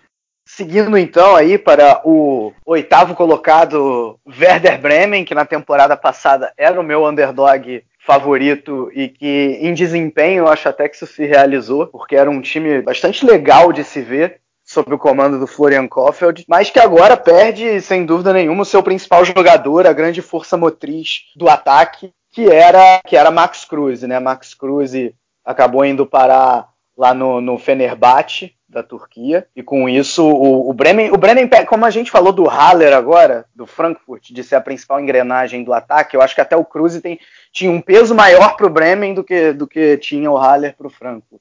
Então, nesse sentido, é, é uma perda muito grande. Claro, o Bremen ainda tem bons jogadores, né? Acho que o, o sistema de jogo da, da equipe também interessante de valorizar a posse de bola, muitas vezes com com, com os irmãos Egenstein, o, o Klassen é um bom jogador, é, o, o Rashica se revelou um excelente atacante, é, o Fulkrug está chegando agora do Hannover também para ser mais uma opção para esse, esse ataque do, do Werder Bremen. Então, é, eu, assim, eu, eu, acredito que o Bremen, longe de brigar por rebaixamento, foi como eu falei, tá nesse bolo também que a gente acabou de citar, com, com o, o Wolfsburg, talvez com Gladbach, né, com, com mesmo com, com o próprio Frankfurt. O Schalke ainda vai falar se der um salto de qualidade também pode chegar nesse bolo. É, mas assim, a, a, perda do Cruz desce o, o, o, patamar do, do Werder Bremen, na, na minha opinião. É, acho que o Kofeld é um bom técnico, tem, tem um sistema de jogo também bastante consolidado, né, como eu falei, valorizando a posse de bola, mas que muitas vezes não conseguia, não conseguia traduzir isso em, em resultado, né, em, em gol ou mesmo, ou mesmo numa defesa mais consistente. Então, é, eu acho que com a perda do Cruz e se o Werder Bremen uh, cair o desempenho, vai ser mais difícil ainda de chegar nos resultados, né? O que, que vocês acham aí desse, desse Werder Bremen? Então, Vitor, eu acho que a, realmente a perca do Max Cruz foi muito grande, ainda mais porque foi um jogador que saiu de graça, né? Ele que já estava em fim de contrato, foi lá pro Fenerbahçe da Turquia. Era um jogador que realmente mostrava muito que era o capitão mesmo do Werder Bremen, né? Não era só a, a faixa ali simbólica. Ele realmente dava para ver nas partidas que ele falavam com os jogadores, gesticulava e tentava empurrar a equipe do Werder Bremen para cima. Sinceramente, achei o, o, futebol do Werder Bremen na temporada passada bom, regular para bom. Eu até pensei que eles fossem conseguir é, uma vaga em competições europeias. Ficaram bem perto, né, em oitavo, uma posiçãozinha abaixo do Frankfurt, que beliscou ali a qualificação para a UEFA Europa League. Mas é uma equipe que realmente perde muito com, com, com o Max Cruz, mas também tem um grande goleiro, né, o Giri Pavlenka, esse também é um dos grandes. A Bundesliga é um campeonato que tem grandes goleiros. Quem acompanha sabe, acho que a maioria dos clubes da primeira divisão tem bons goleiros. Lógico, o gol é consequência, o gol sempre vai acontecer. Nenhum goleiro, mesmo que ele seja o melhor do mundo, inibe ele de sofrer gols. Mas o Giri Pavlenka, sim, é um grande goleiro. Inclusive, eu penso que com 27 anos, mais para frente, pode até alçar voos maiores aí se alguém abrir o olho. Mas enfim, estamos para falar de Werder Bremen, que também tem o Ludwig Augustinsson, o sueco, está machucado, Velikovic, é, David Philip, Philip Bagafrede, é, Finn Bartels, ou seja, é uma equipe que nesse início de temporada já está com muitos jogadores lesionados não tem uma grande variação de jogadores. Chegou o Fulkrug, que é um jogador realmente folclórico, diria, né? Apesar de ser jovem, 26 anos, ele não tem um dente, né? Quem já viu fotos dele viu que ele não faz questão de consertar a parte da frente do dente dele que é quebrado e faz muitos gols. Lógico, estava no Hannover 96, que é uma equipe que foi rebaixada, uma equipe também que uh, nos últimos anos não, não tem feito grandes coisas, além de ter subido, né? E ter disputado novamente a Bundesliga, mas logo caiu. Niklas Fulkrug é um jogador que pode fazer o que o Max, Max Cruz fazia, mas talvez não a mesma eficiência. Mas também vale lembrar que no banco tem o Cláudio Pizarro, né, que já comunicou que será a sua última temporada. O, esse sim é folclórico e icônico né, na Bundesliga, o Cláudio Pizarro, o maior, o maior marcador da, do campeonato né, estrangeiro. E também tem ali o Klassen, né, que fez um grande, grande campeonato também, um grande jogador. O Klassen que teve em baixa no Everton na Inglaterra, mas foi revelado lá pelo Ajax, jogando muito bem. Então o Florian Kohfeldt tem uma tarefa, digamos que difícil, mas que se calhar até o próprio torcedor do, do, do Werder Bremen já está esperando, que é, não é pensar em título, não é pensar talvez em UEFA Champions League, mas sim numa vaga ali na UEFA Europa League. O Werder Bremen, que há uns anos atrás vinha muito mal das pernas e parece que vai se encontrando aos poucos, mas ainda assim tem, tem seus, suas lacunas ali que precisam serem cobridas. Por enquanto, não, pelo visto, não será, não será agora. É realmente uma, uma pena a saída do Max Cruz, porque ele é um jogador fundamental para o Werder Bremen, para a equipe do Florian Kohfeldt. Foi um jogador que jogou muito bem na última temporada da Bundesliga, é, tanto criando como finalizando. Ele, quando você vê a escalação do, quando você via a escalação do Werder Bremen no início do jogo, você via lá o Max Cruz como o atacante central, o centroavante, mas ele não era um cara que ficava na área, longe disso. Ele se movimentava muito, participava muito de praticamente todas todos os lances de ataque do Werder Bremen, recuando para perto dos meias para ajudar na criação e também chegando na área para finalizar. E para isso é que ele teve 11 gols e também 11 assistências, ajudando tanto na criação de jogadas como também na, na finalização delas. É uma pena a saída dele, principalmente porque o Werder Bremen era uma equipe agradável de, de ver jogar o Vitor definiu muito bem que é uma equipe que gosta de ter a posse de bola, que gosta de trocar passes no campo de ataque. O Max Cruz era uma peça central para esse esquema, mas que agora, pelo menos é, pelo que eu tenho visto da imprensa alemã, parece que é o Yuya Osako quem vai assumir, ou pelo menos tentar assumir essa função de ser, tese, o atacante central da equipe, mas que se movimenta por todo o ataque para ajudar no, na circulação de bola e também na criação de, de chances de gol. Um outro destaque muito importante dessa, dessa temporada do Werder Bremen acho que vai ser realmente a, a despedida do Pizarro, né, que já declarou que essa vai ser a última temporada dele, um dos grandes nomes da história da Bundesliga, um dos grandes nomes estrangeiros principalmente, e vai ser interessante ver essa despedida do, do atacante da, do campeonato alemão. Passando então aí para o Hoffenheim. Hoffenheim que não perdeu só o técnico Julian Nagelsmann, né? Não perdeu só ele. Perdeu muito mais gente também, muitos jogadores de qualidade, muitos jogadores que eram importantes pro, pro sistema de jogo do Hoffenheim. Olha só, quantos que eu vou citar. Nils, Dortmund. Demirbay e Amiri foram pro Leverkusen. Reis Nelson voltou pro Arsenal, ele que estava emprestado. É, Joelinton foi pro Newcastle.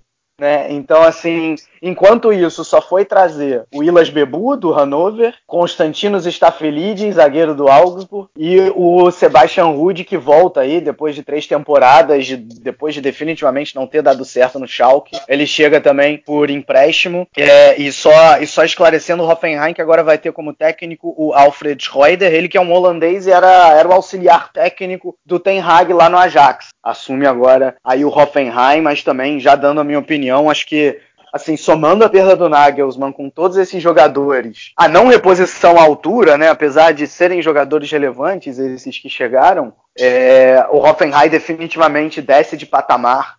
Eu não consigo ver o Hoffenheim tendo aquele estilo de jogo agressivo, ofensivo uh, que, tinha, que tinha com o Nagelsmann. Acho que vai ser um time bem mais modesto nessa temporada. Né? Se brigar por Liga Europa, para mim, já vai ser uma surpresa. Né, vai ser para mim, acho que uma temporada de transição desse Hoffenheim, né, uma transição uh, no sentido assim, uma temporada de readaptação para talvez daqui a uma ou duas uh, tentar voltar, voltar a ser o que era, né, voltar a ser o que, o que não que era, mas o que foi nas últimas duas, três com, com o Nagelsmann, né, não, acho que Vamos ver né, se mantém esse esquema com, com três zagueiros. De repente, se o Gleisner conseguir montar uma defesa consistente, é, dá para dá para tentar alguma coisa no ataque, né, com o próprio Ilas Bebu, que está chegando aí, o Belfodil continua lá, fez muitos gols, mas é aquela, né, eu acho que tem jogadores que rendem com o Nagelsmann que talvez uh, com outro técnico não vão, não vão render tão bem. Né? Então, assim, acho que vai ser uma temporada bem mais difícil do que tem sido para o Hoffenheim. É difícil saber se, o, se a maior perda para o Hoffenheim foram os jogadores ou se foi o treinador. Porque, de certa forma, a gente já estava até acostumado a ver o Hoffenheim perder jogadores importantes nas últimas temporadas, jogadores que se destacavam é, por um ano ou dois lá no Hoffenheim e que depois eram vendidos ou então voltavam de empréstimo. Tivemos Gnabry, Zulli, Sandro Wagner, entre alguns dos jogadores, coincidentemente os três indo para o Bayern depois, mas é, os, esses três foram jogadores que se destacaram muito no Hoffenheim e que deixaram a equipe. Mas naquela época, o arquiteto ainda estava lá o Nagelsmann ainda estava no clube para reerguer a, a, estrutura da equipe e, e, manter uma equipe competitiva. Última, nas três temporadas que o Nagelsmann, nas três temporadas completas que o Nagelsmann foi treinador do Hoffenheim, a equipe ficou em quarto, em terceiro e na última Bundesliga ficou em nono. É, é, era uma equipe que frequentava a parte de cima da tabela e agora eu acho muito difícil que isso se repita. Ao menos a equipe conseguiu manter duas peças importantes do ataque lá no com o Andrei Kramaric e o Isaac Belfodil. É, eles terminaram o último campeonato alemão entre os oito maiores artilheiros da Bundesliga e pelo menos existe esse alento para o torcedor do Hoffenheim de ter dois goleadores da equipe ainda no elenco. É verdade, o Hoffenheim tem uma, uma equipe que eu não tenho grandes expectativas para essa temporada, com a perda do, te, do técnico Julian Nagelsmann e, e também do, dos jogadores, né, grandes jogadores que deixaram a equipe, já citados, mas também chegou o Robert Skov, né? O Robert Skov é um dinamarquês que foi muito bem pelo Copenhagen, joga como ponta direita e vale a pena também ficar de olho que esse jogador pode fazer pela equipe de Sinsheim. Mas eu penso que o, Hoffenheim para essa temporada não vai almejar nem mesmo, não vai almejar até vai, né? Mas não vai conseguir nem mesmo uma classificação para a UEFA Europa League. Eu não acho que a equipe esteja com, com os nomes necessários, né? Para cada posição ali. Até se um jogador se lesiona, se o Kramaric se lesiona, o Belfodil se lesiona, também tem o Adamian, mas eu não vejo assim grandes, grandes cartas na manga do novo treinador da equipe, Alfred. Mas é uma equipe que tem muito talento, de fato, tem bons jogadores e que pode figurar ali na parte de cima. Mas eu não vejo o Hoffenheim chegando muito longe nessa temporada.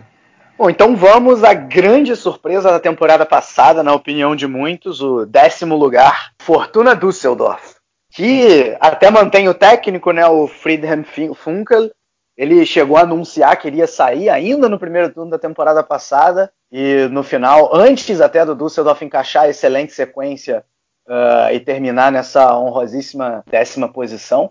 E, e, ele fica aí, por outro lado, o Düsseldorf, a exemplo do Hoffenheim, perdeu uh, jogadores muito importantes, né? Talvez os principais jogadores da equipe. Eu estou falando, obviamente, de Benito Raman, que foi para o Schalke, o Luke Bacchio foi para o Hertha Berlim, além do Drux, foi para o Hannover e o Osami que voltou para o Japão. É, trouxe, em compensação, por exemplo, o Eric Tome do, do Stuttgart, um, um bom meio-campo, e, e, o zagueiro do Hoffenheim, que não chegou a jogar muito por lá, o Kazim Nuhu. Uh, esse, o que esperar aí desse Düsseldorf? Dá para surpreender de novo?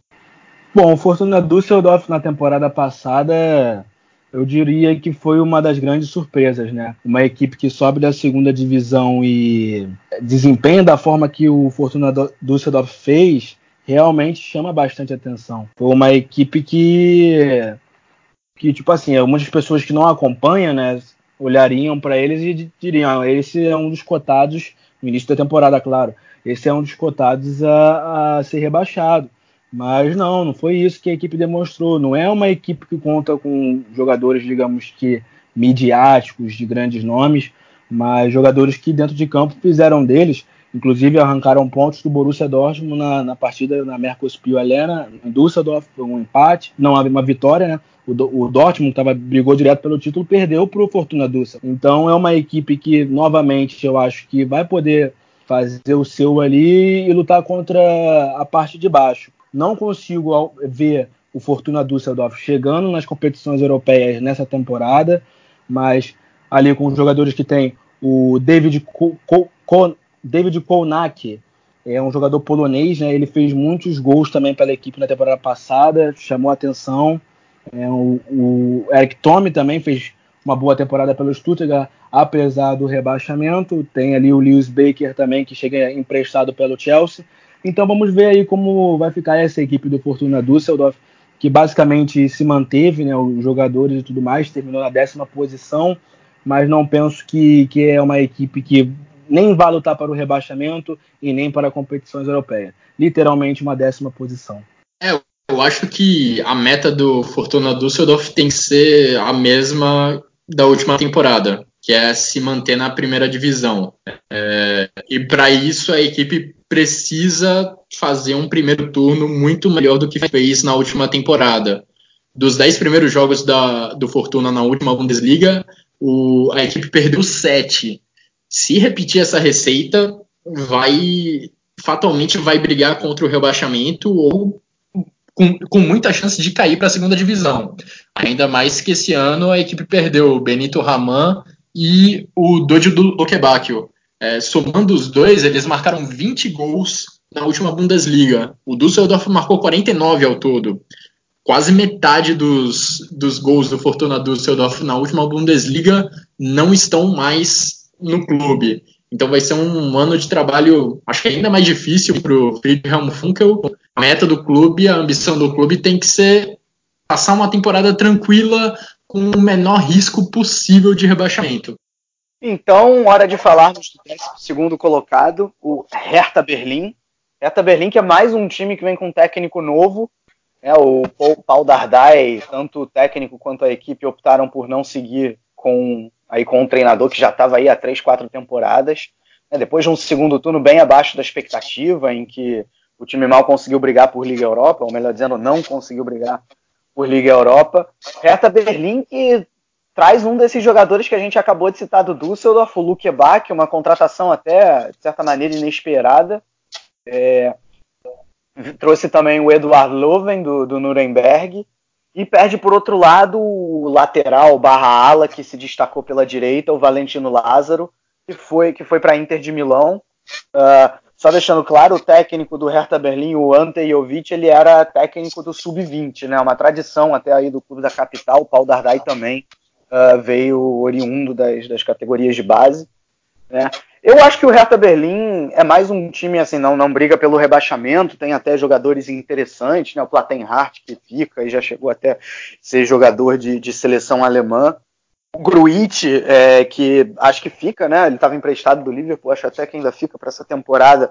É um cara importante na transição. O Duda se destacou no, no, primeiro turno da temporada passada. É um bom jogador também, né? Tem qualidade com a bola no pé. O Zelk está tá, tá se destacando aí nessa, nessa pré-temporada. É um bom atacante. Salomão Kalu aí, o interminável Salomão Kalu. São, são jogadores interessantes que o Hertha Berlim tem. É, mas acho também que é uma temporada de readaptação, né? Se nas últimas, antes da anterior, né? Tô falando duas temporadas atrás, três atrás, o Hertha uh, fez, fez boas temporadas, né? Uma delas até conseguiu chegar na Liga Europa. É, dessa vez acredito que vai, vai ter um pouco mais de dificuldade. É mais um time que vai ter talvez uma, uma temporada de readaptação, de transição, até pra, pela chegada do novo técnico. E é aquela, o grande desafio é acabar com a síndrome do segundo turno, né? Porque nas últimas quatro ou cinco foi um excelente primeiro turno do Hertha Berlim uma queda brusca no segundo. Vamos ver se dessa vez consegue, consegue uma regularidade maior esse Hertha Berlim. Acho que é mais um, um daqueles casos da Bundesliga de ter um treinador jovem trabalhando com um elenco jovem. São alguns casos que temos nessa temporada e o Hertha Berlin é mais um deles, porque o Anti-Covid tem só 43 anos e ele tem à disposição dele alguns jogadores que você mesmo citou, Vitor, que eh, são promissores, mas que falta a eles dar o, dar o passo acima, dar um pulo para conseguir levar o Hertha Berlin a uma posição de brigar por vaga em competições europeias. É, Arne Meyer, Niklas Stark, Andrei Duda, Marco Gruit, Agora a equipe tem também o Dodi Lukebak, são todos jogadores jovens ainda com potencial de crescimento, mas que precisam efetivamente crescer para a equipe poder ter uma ambição maior na temporada. É, apesar do elenco ter o Kalu e o Ibzevic, que são jogadores muito experientes, acho que a equipe depende muito do crescimento dos jovens, que esses jovens alcancem o, o potencial deles para sonhar coisas maiores na temporada. E uma questão curiosa até que existe nesse elenco do Hertha Berlim é que a gente antes tinha o caso do Paul Dardai, treinador, que tinha o filho dele no elenco, o Paul Dardai. Paul Dardai que inclusive foi usado algumas vezes na temporada é, não com muita frequência, mas que entrava em campo em alguns jogos da Bundesliga. Agora temos o Antikovic como treinador da equipe, que saiu das categorias de base do Hertha, e o filho dele também está no, no elenco do, do Hertha Berlim. Mauri, deixa eu ver o nome dele, Maurice Kovic, também é um, um atacante e, de 21 anos e também está no elenco. Então, o Hertha consegue, segue com essa política, entre aspas, de nepotismo no seu elenco, Claro que é uma brincadeira, mas não deixa de ser muito curioso também ter dois casos em sequência de um treinador dirigindo o próprio filho. É, realmente essa curiosidade é interessante. E passando aí, agora sim, para o 12 colocado da temporada passada, que o Hertha foi o 11, o Mainz.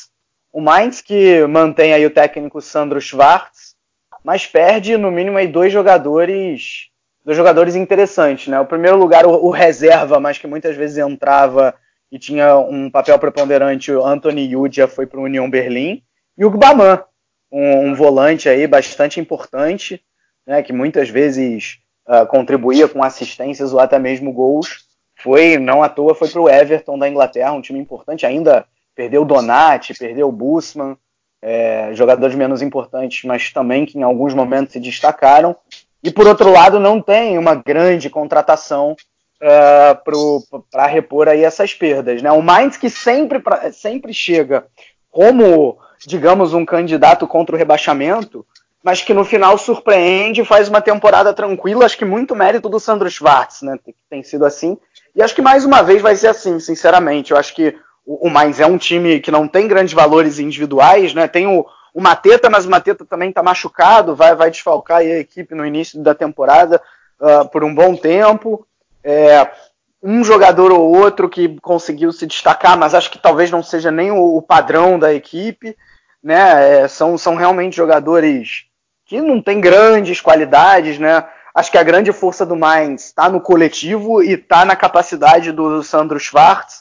Eu acho que é um time que pode correr risco de rebaixamento, mas que no final é, não, não, não vai, vai, escapar até com uma certa tranquilidade, como, como foi nas últimas temporadas.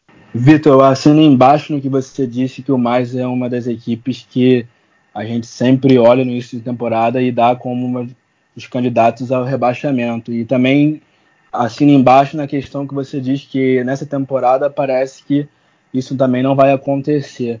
Realmente não teve nenhuma grande contratação, mas foram contratações pontuais.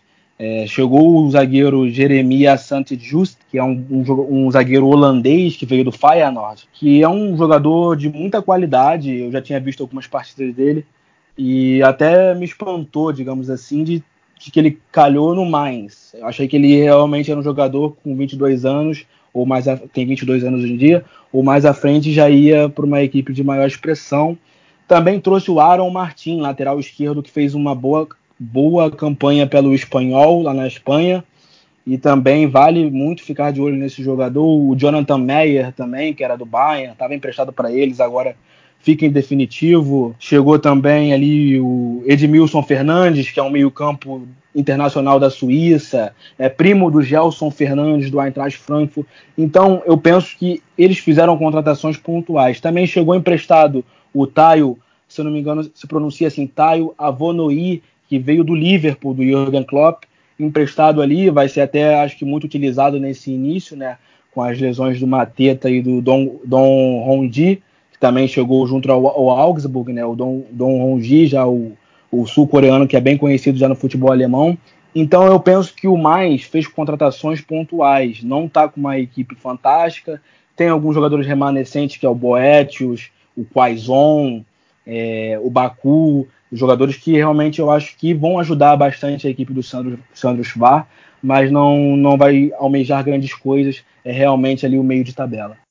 Passando então aí para o 13º colocado, Freiburg, time que tem aí o técnico mais longevo da, da Bundesliga, o Christian Streich, que, vamos lá, de quem saiu, saiu, por exemplo, o Niederlechner, que muitas vezes era um atacante que entrava e, e fazia gols, pelo Freiburg, né? O jogador que até a chegada do Alcácer era o jogador que mais tinha vindo do banco da Bundesliga e, e marcado, né? E feito gols. Uh, e o Freiburg não conta mais com, com esse jogador. E por outro lado, trouxe, por exemplo, o Jonathan Schmidt, também do Augsburg, né, um meio-campo aí razoável, de, de boa qualidade. O Luca Itter, lateral do Wolfsburg, também chega aí para acrescentar o time da Floresta Negra. É, o Freiburg é realmente a equipe que tem o treinador há mais tempo no cargo. Christian Streich está desde dezembro de 2011 lá. Mas não é também como se, se o, o clube tivesse grandes resultados ao longo desse período. Né? Nas seis temporadas completas em que ele comandou o time na primeira divisão, porque o Freiburg também passou uma temporada na segunda, em apenas duas o Freiburg ficou entre os nove primeiros da Bundesliga, na metade de cima da tabela. Mas uma coisa que eu estou muito curioso para ver nessa temporada do Freiburg é Luca Waldschmidt. O, ele está no clube desde o meio do ano passado, mas deve chamar muita atenção agora nessa temporada diante do que ele fez na, na Euro Sub-21, torneio que foi realizado agora em junho e do qual o Waldschmidt foi artilheiro. No último campeonato alemão, ele marcou nove gols em 30 jogos. E a minha expectativa é ver é, é que ele dê esse salto de qualidade para contribuir ainda mais com a equipe do Freiburg. Bom, eu não acho que a equipe do Freiburg é, esteja forte, com um plantel forte, mas realmente o Jean-Luca Waldschmidt é um jogador que é de se ficar de olho depois do que ele fez, principalmente na Euro Sub-21, né? É um atacante que parece ter muito que, que mostrar, ter bons frutos a, a dar ao Freiburg e ao futebol alemão. É, Christian Streich, para mim, vai para a temporada mais difícil, eu diria, à frente do mais, olhando o que ele tem em mãos para trabalhar. Eu não acho que o, o Freiburg esteja com um bom elenco. É uma equipe que, jogando na Floresta Negra ali dentro de casa, ela tem o seu, o seu, a sua força, né, aquela força local, mas deixa sempre muito a desejar quando joga fora. Eu acho né, que se, se não se reforçar ao longo dessa temporada em, em umas áreas pontuais aí, talvez vai custar caro e a gente pode acabar vendo aí o Freiburg, Freiburg rebaixado. É uma possibilidade.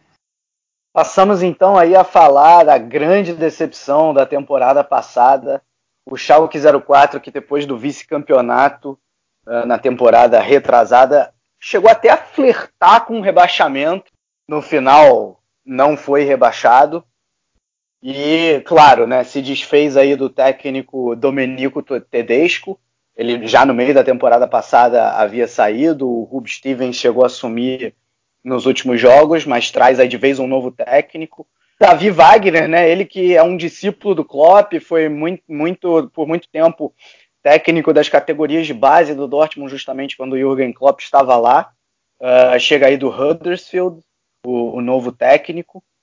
E traz aí, no mínimo, dois jogadores interessantes, né? De um lado traz o Kabak, que se destacou no segundo turno pelo Stuttgart, apesar do rebaixamento.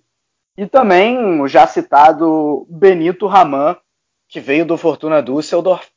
Né, Para mim, um jogador que, principalmente quando, quando né, um ponta, que quando, quando joga em transição, uh, quando, quando tem velocidade, se destaca e também tem um bom passe. Né?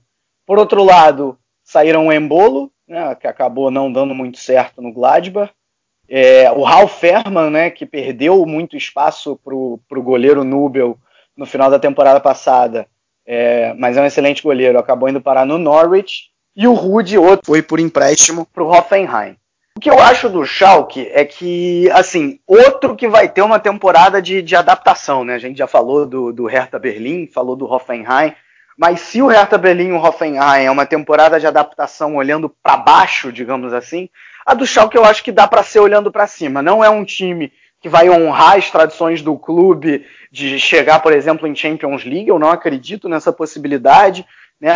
Novo técnico, adaptação nova. Aliás, é, todos os técnicos que chegaram no, no Schalke recentemente, né? o, o Marcos Weinzel, o próprio Tedesco, eles não tiveram um início muito bom, demorou um tempo até o time se adaptar, então é muito possível que isso aconteça, uh, que isso aconteça mais uma vez, né? É um time que depois de ter uma defesa muito consistente duas temporadas atrás e um ataque relativamente débil, com poucas opções, uh, né, muitas vezes dependendo das subidas do, do Caligiuri, isso existiu também na temporada passada, a dependência também das bolas paradas, é, é um time que talvez vá buscar uma, uma nova identidade, não sei se vai ser se vai resgatar aquela ideia do Tedesco de uma defesa mais consistente, se vai ser um time que vai valorizar um pouco mais a posse de bola e, e abusar da ligação direta usando o Burgstaller.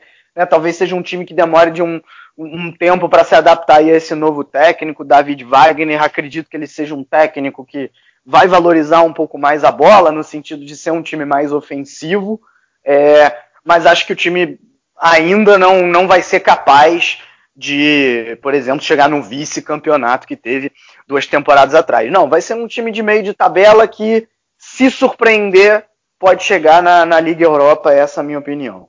É, Vitor, eu concordo com você. O Schalke é uma equipe que não teve, digamos que, grandes perdas em si, né? É, além do Embolo, que também não, não vinha se destacando pela equipe, não teve uma boa sequência assim desde que chegou à equipe, fez alguns gols, mas nada que realmente chamasse muita atenção, como eu disse antes, até porque o Schalke não estava se ajudando, né? É, vale tá, né, a chegada do zagueiro o Kabak, ele que foi muito bem pelo Stuttgart, inclusive eu queria ele no, no Borussia, porque realmente ele foi até eleito o melhor estreante jovem da Bundesliga 2018-19. É, e tinha acabado de chegar do Stuttgart junto ao Galatasaray, né? E menos de um ano já miga para uma outra equipe, literalmente uma equipe que não, não vive uma grande era, não vive uma grande fase, né? O Schalke realmente só não foi rebaixado ou não passou maus bocados ao fim mesmo, de pensar mesmo que o rebaixamento poderia vir, porque tínhamos, tínhamos ali o Hannover, o Nuremberg, que estavam muito mal das pernas e realmente não dava para o Schalke ficar pior do que eles. Essa é uma verdade. Mas também chegou aí jogadores como John Joy Kenny do Everton, é, o, o Kabak, como eu disse, também chegou, o Benito Raman do Fortuna Düsseldorf é uma equipe que vai precisar mostrar a sua identidade com o David Wagner, mas que também a gente conhece o Schalke, é uma equipe muito boa, muito boa com bolas paradas. Né? Se explorar isso, talvez tenha como colher bons frutos, mas eu não dou também o Schalke como uma equipe que vai lutar por, por grandes coisas. Eu dou ali como meio de tabela, não chega nem em Europa League e isso não tem nada de clubismo. Hein? é, o Schalke acho que a palavra é reconstrução mesmo para o clube. Depois de uma temporada tão decepcionante na, na última Bundesliga, o clube acho que já começou um pouco a sua renovação desde a última temporada mesmo. A partir do momento que o Naldo saiu da equipe é, e que o Ralf Ferman deu espaço para o Alexander Nubel, já era uma sinalização de que a equipe precisava se rejuvenescer. Isso, de fato, acho que vem acontecendo. Além do Nubel assumir a vaga no time titular, agora a equipe contratou o Ozan Kabak, que é um jovem e promissor zagueiro. É, Para o ataque, acho que o Kutuko deve ganhar mais espaço nessa temporada. E o David Wagner acho que precisa ter muita, ter muita calma e a torcida do Schalke precisa ter muita paciência com o David Wagner, compreendendo que essa é uma temporada para reconstruir o time e para o time ganhar uma identidade depois de que aconteceu na, na última Bundesliga. Pois bem, vamos então agora passar para o Augsburg, o time aí que por pouco acabou, não acabou rebaixado na última temporada. Né? Ainda na última temporada trouxe o técnico Martin Schmidt, que segue no comando. E além, além disso, né, além do Martin Schmidt, uh, outras trocas interessantes. Em perdas, saiu o Staphylidis para o Hoffenheim, o sul-coreano Ji foi para o Mainz e o Jonathan Schmidt foi para o Freiburg. É, em compensação chegou o Niederlechner, né, o atacante aí, o bom atacante do Freiburg, e o Iago, o Iago do Internacional, mais um brasileiro na Bundesliga, é, também é uma, é uma aquisição aí do, do Augsburg. O Augsburg, acho que é exemplo do Mainz, muitas vezes é um time que a gente dá como candidato a rebaixamento, né? É, apesar disso, Uh, por exemplo, mantém jogadores que eu acho que são capazes, né? Pelo, pelo, por exemplo, eu não vejo Mainz com jogadores com talento individual para, no momento de complicação, salvar a equipe. O Augsburg eu vejo, por exemplo, no caso do Gregoriti e do Finn Bogason. Isso sem citar o Philip Max, que foi mal na temporada passada, não foi tão bem assim, mas que ainda, com certeza, é capaz de, de retomar o desempenho de duas temporadas atrás, quando ele dava assistência atrás de assistência, ele tem uma qualidade muito boa no, no cruzamento. Mas é, também, exemplo do Mainz, eu acho que o grande reforço do Augsburg está tá no banco, né? Que é o, é o técnico Martin Schmidt, que foi técnico do próprio Mainz, né? Curioso, e fez um excelente trabalho. Eu acho que ele tem condições uh, também de, de, de fazer com que o Augsburg ao menos se mantenha na, na primeira divisão para a próxima temporada. Acho que é um time que talvez brigue para para não cair, mas acho que por esses valores individuais e por ter um técnico qualificado, é, acho que tem chance aí de, de se manter na primeira divisão. É, logo no início do, do podcast eu falei de sete equipes que trocaram de treinador nessa intertemporada. E esse número nem inclui o Augsburg, que, se você for um pouco rigoroso, pode entrar na conta, porque o Martin Schmidt chegou na equipe faltando três, quatro rodadas para o fim da última Bundesliga, ali no desespero da fuga do rebaixamento, que acabou conseguindo, né? A equipe se manteve na primeira divisão e agora o Schmidt tem tempo de, de organizar a equipe para buscar algo, algo a mais nessa temporada. Acho complicado o Augsburg almejar algo que não seja uma posição confortável em que não corra muitos riscos de rebaixamento, até porque a equipe ficou em quinto lugar na temporada 2014-2015, uma ótima posição, mas depois disso, me o melhor que o Augsburg conseguiu na Bundesliga foi em 12 lugar. As temporadas não vêm sendo boas é, para o Augsburg. Eu imagino que esse ano a tendência se repita. Uma, eu falei do Luca Waldschmidt agora há pouco no Freiburg, e o Augsburg acho que também pode criar expectativas em relação a outro nome que muito na Euro Sub-21 de junho.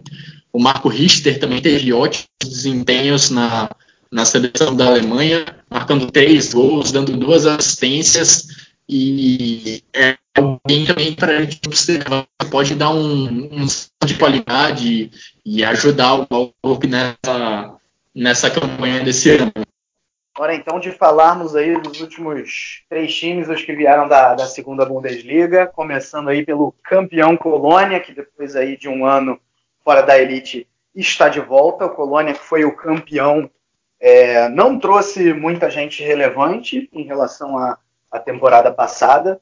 E tem como técnico o Arhin Loser, ou algo parecido com isso, que veio do Jan Regensburg, isso depois de ter demitido bem no final da temporada passada, apesar aí de liderar a segunda Bundesliga o Marcos Anton, que tinha vindo do Holstein Kiel. Né? E lembrando que o Colônia apesar de não ter trazido ninguém, boa parte do elenco, até que tinha jogado Liga Europa, que estava na Bundesliga, se manteve, né? Que, que vocês esperam aí desse Colônia? Dá para se manter na primeira divisão? Eu acho que o Colônia tem sim potencial para se manter na primeira divisão. É uma equipe super tradicional na Alemanha e tem um poder de fogo grande. Pelo menos foi o que mostrou, foi o que de melhor mostrou na última temporada na segunda divisão é, Simon Terode e John Córdoba foram os dois maiores artilheiros da, da segunda divisão da Bundesliga. E é, é realmente impressionante o mesmo time ter o goleador e o vice-goleador de um mesmo campeonato. E além deles dois, é, durante a última temporada, a Polônia ganhou o reforço do Anthony Modeste, que é uma outra esperança de gols e que já tem um currículo muito, muito grande no Colônia. É, Para ter uma ideia do poder de fogo da equipe do Colônia, o time somou 84 gols em 34 jogos, uma média de 2,74, que é uma média bem absurda, absurda, absurdamente boa. Então, com certeza equipe não consegue manter esse nível na primeira divisão, mas é algo que a gente pode observar é, nesse, nesse time do Colônia jogando agora na elite da Bundesliga. O, o novo treinador da equipe parece que prefere usar um esquema com dois atacantes. Então, desse trio aí de Terode, Córdoba e Modeste, um deve sobrar no time titular, pelo menos. Bom, dos times que subiram da segunda divisão, de fato o Colônia é o mais forte, não à toa foi campeão. Tem bons nomes remanescentes, né? O Louis Schalbe Luiz Schauber, se eu não me engano, foi o líder de assistências da Zweite Liga, né, da segunda divisão, um jogador austríaco de 24 anos que distribui muito bem ali no meio-campo da equipe dos Bodes. É, também chegou o King, Kingsley Schindler, que era do Holstein um jogador também que se destacou bastante nas últimas temporadas da segunda divisão. Tem o goleiro Timo Horn. Eu acho que até mesmo em questões de elenco, dos que subiram da segunda divisão é o mais compacto, é o que tem mais força para brigar ali na parte de cima, mas também não vejo o Colônia lutando por competições europeias. Mas eu acho que não vai ser uma equipe que vai ficar lá embaixo lutando contra o rebaixamento de forma árdua.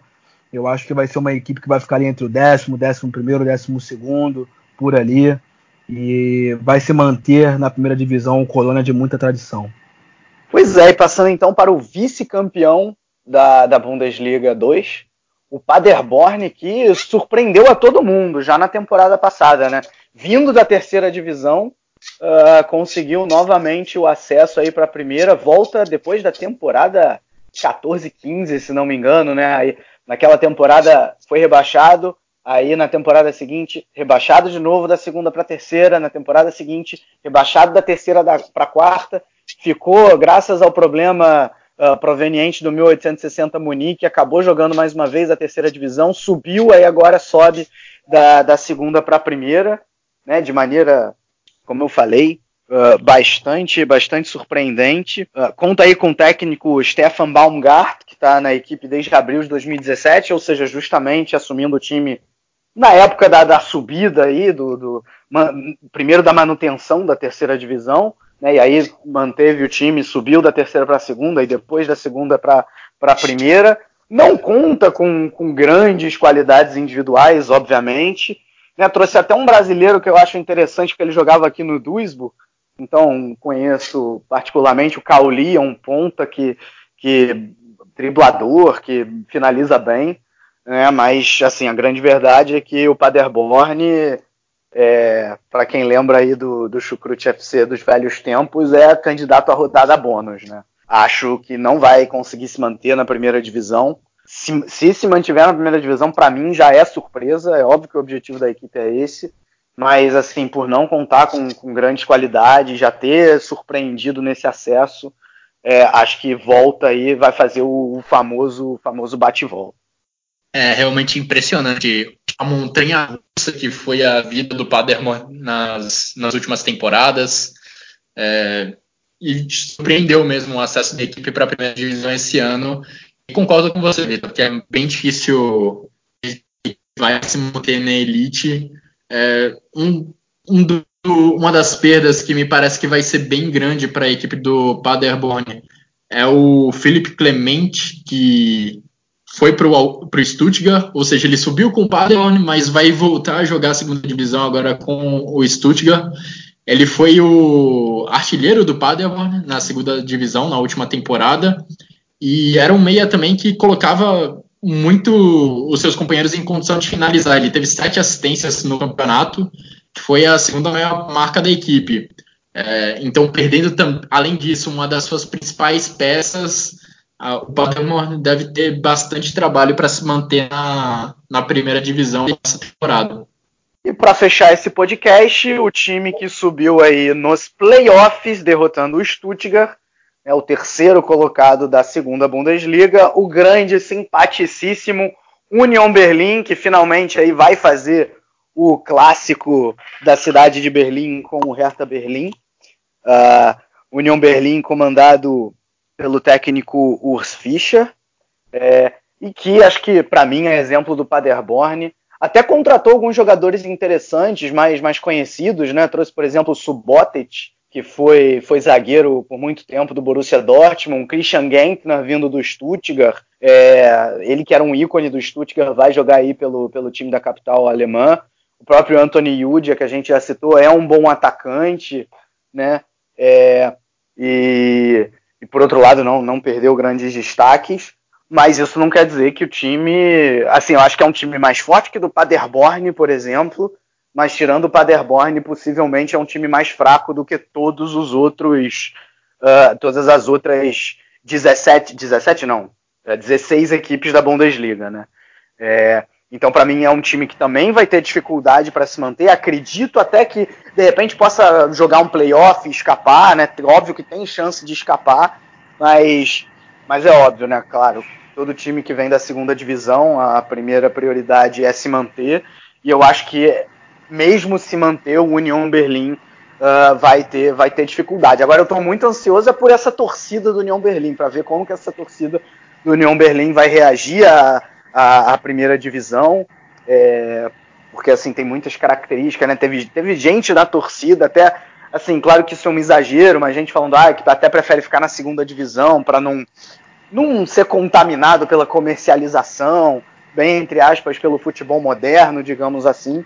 Então, mais ansioso até do que para ver esse time do União Berlim, eu estou ansioso para ver a torcida, para ver o fora de campo do União Berlim nessa primeira divisão. É, Vitor, eu concordo bastante com você que o, o Paderborn parece ser mais fraco que o União Berlim. É, o União Berlim tem bons jogadores aí que são remanescentes, tem os que chegaram também já com uma certa experiência, além do que você citou, que é o Christian Gentner e o Neven Subotic, Chegou o Manuel Ishime, Ishime Debache, ele que era do Hannover. É, são jogadores que já têm assim uma certa rodagem, né? Então isso é sempre muito importante na primeira divisão. Mas eu penso que o União Berlim vai ser uma das equipes que serão rebaixadas. Eu não quero isso, até porque eu gostei muito do que eu vi nas partidas de playoff contra o Stuttgart e também já de acompanhar a equipe algumas vezes na segunda divisão. A forma em que eles apoiam o clube, a forma como o União Berlim é, as suas raízes. Se eu não me engano, vai ser a primeira vez que um clube da dita Alemanha Oriental vai fazer parte da Bundesliga. Então é muito importante né, a figura do União Berlim na primeira divisão. Quando fizer o clássico com o Hertha, então vai ser, digamos que até emocionante né, para os locais e para quem admira o futebol alemão, mas infelizmente eu penso que é uma equipe que vai figurar ali na parte de baixo, não vai ter muito é, recurso ao longo da temporada. Se começarem a surgir as lesões, que é normal do futebol alemão, normal do futebol, né? Mas no futebol alemão parece que acontece demasiadamente, que são as, as lesões. Quando começar ali ao decorrer da temporada, eu infelizmente penso que o Union Berlin não vai ter forças e vai acabar ficando ali na parte de baixo. Espero estar errado, até gostaria de que permanecesse, nem que fosse por mais uma temporada. Eu também penso que é bom para as equipes que vêm da segunda divisão é, não ser literalmente elas que desçam de novo a seguir na próxima temporada. Isso às vezes acontece, sobem dois e descem os dois, sobem três e descem um, dois. Mas é, eu não quero que seja assim sempre. Então eu penso mesmo que o União Berlim tem chances de ficar, mas que vai ser muito difícil e eu espero que eles consigam. Bom, com isso nós fechamos esse longo, longuíssimo podcast. mais de duas horas aí, mais de duas horas e meia, quase duas horas e meia de podcast. Eu só não peço desculpas por esse podcast longo, porque a gente fez aqui uma análise profunda aí das equipes.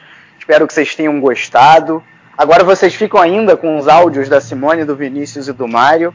É, ou seja, o, o tempo do podcast vai passar de duas horas e meia mas eu não, como eu disse, eu não vou pedir desculpa, a gente está disponibilizando aí esse conteúdo para vocês. Fiquem tranquilos que nas próximas vezes não vai ser tão longo assim quando a gente falar de rodada a rodada, mas dessa vez a gente realmente fez questão de fazer um podcast mais longo, fazer um podcast que saísse do mainstream de Borussia Dortmund e Bayern de Munique. Acho que a gente conseguiu. Um grande abraço a todos. A gente definitivamente se vê ao longo de toda essa temporada. Obrigado, Jonathan. Obrigado, Guilherme. Um grande abraço Valeu. e tchau, tchau. Bom, vamos lá. Mais uma temporada chegando. A gente falar um pouco sobre as nossas expectativas, né, da temporada. Vou ser sincera e esta é a minha opinião. Espero que ninguém me xingue no Twitter. Eu não vejo grandes mudanças, é, grandes expectativas quanto a quem vai brigar por título, quem vai brigar por vagas europeias e quem vai brigar para cair.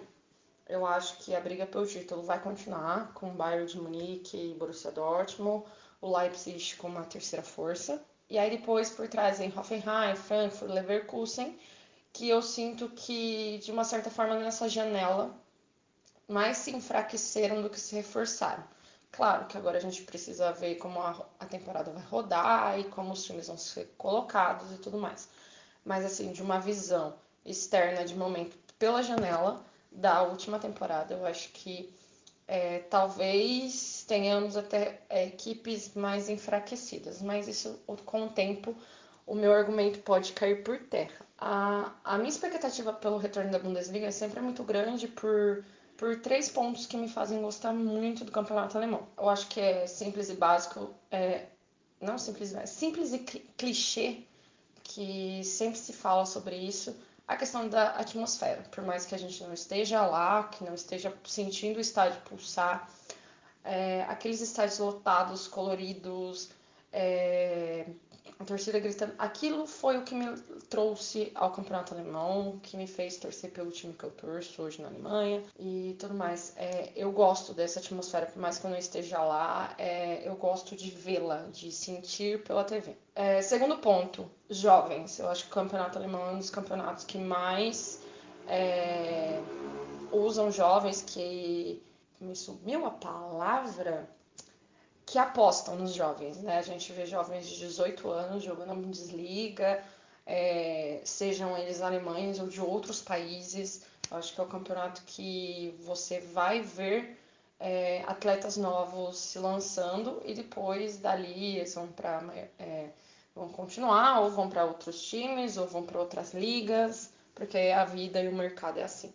E o terceiro ponto, e para mim um dos mais interessantes, é que para mim o campeonato alemão é um dos campeonatos mais bacanas de você assistir por questão para quem gosta do jogo, para quem gosta de estudar o jogo, entender o jogo, ver variações, ver novos, ver novas opções e tudo mais. Eu acho que é, o campeonato alemão é um dos mais inteligentes em questão de, de, de, de jogo, de sistema de jogo, de, de opções, de, de como fazer os jogadores é, correrem pelo campo, modificar transições, etc. Para mim, eu acho que é, é, é minha opinião.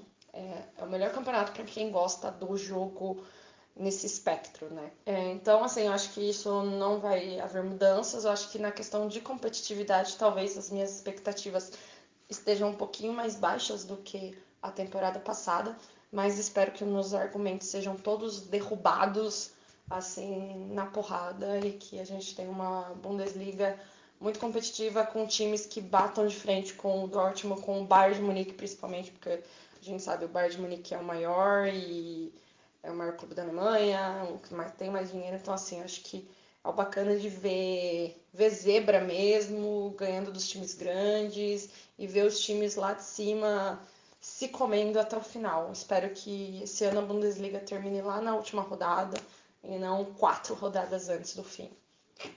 É isso, valeu!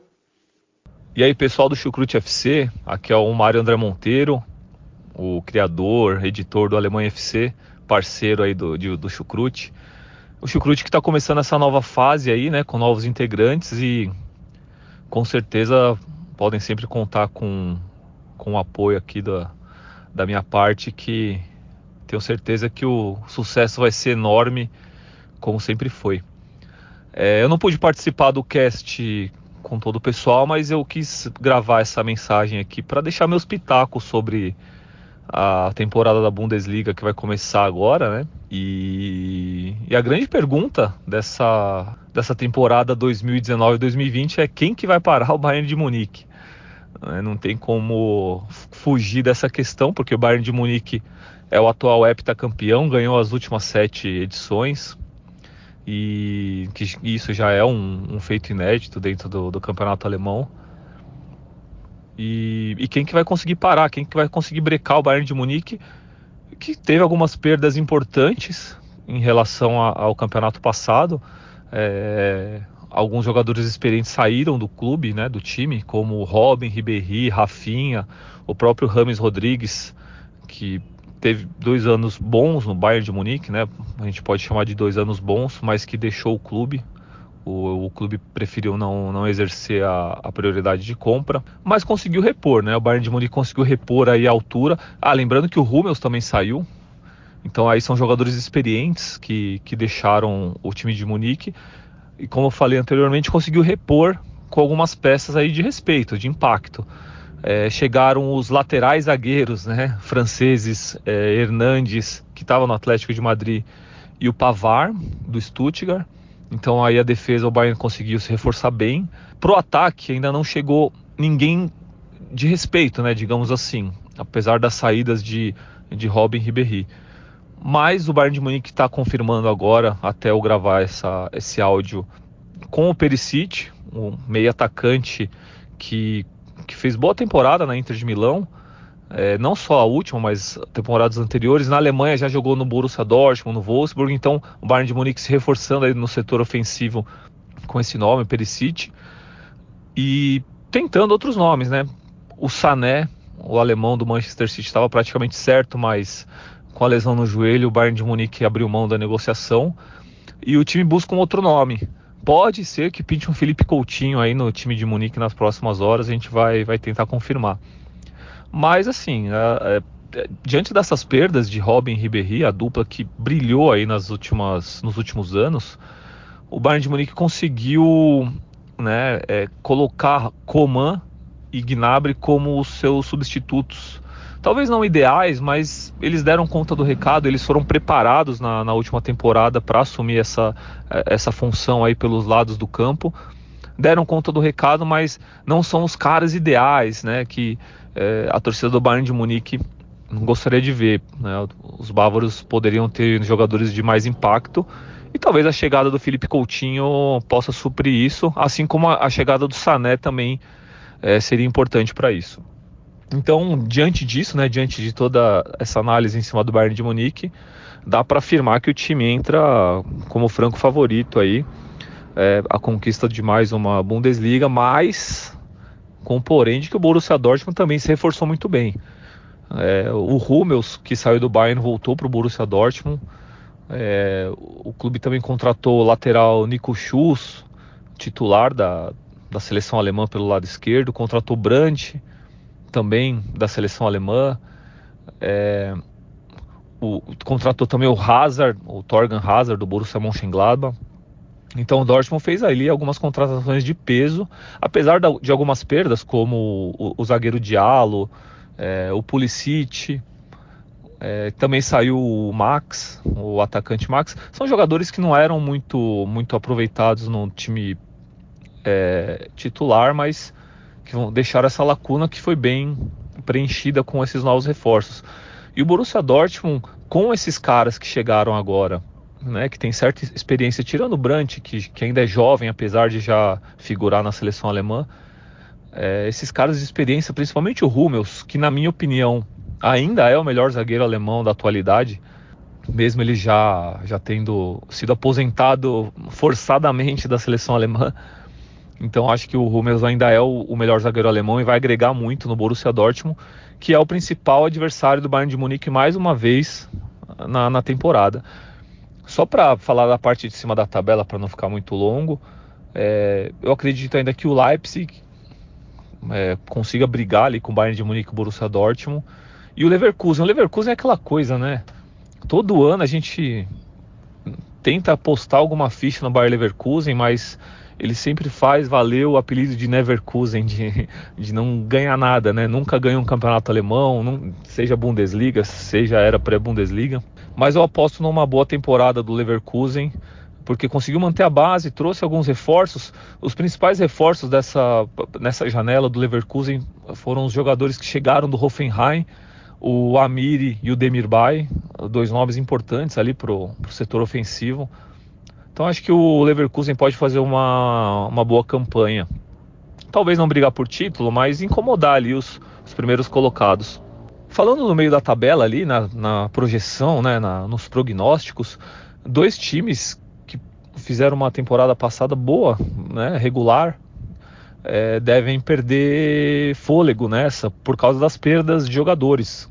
São os casos do próprio Hoffenheim, que perdeu, além do Amir e do Demirbay, Perdeu também o Joelinton, atacante, e o técnico Julian é, Nagelsmann, que foi para o Leipzig.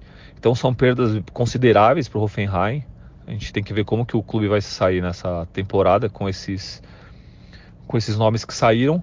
E o Eintracht Frankfurt conseguiu manter alguns nomes importantes, como o Rebite, por exemplo, o Trapp, o goleiro, mas perdeu algumas peças é, titulares, como o Haller, o Jovic, que foi para o Real Madrid, o Villens, o, zagueiro, o, lateral esquerdo, que oscilava entre time titular e time reserva, mas também pode ser uma perda sentida.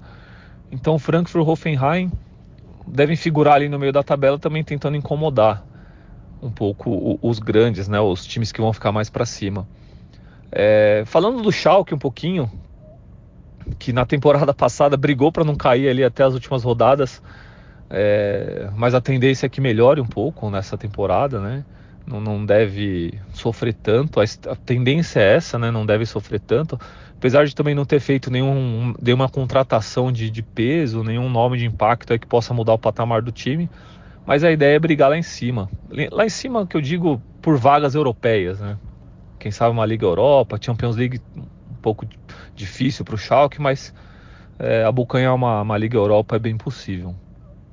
E na parte de baixo da tabela, a gente lembra que o Union Berlim subiu, vai fazer o clássico contra o Hertha Berlim, um clássico histórico aí, um, dois times da capital na primeira divisão, vai ser bem legal assistir.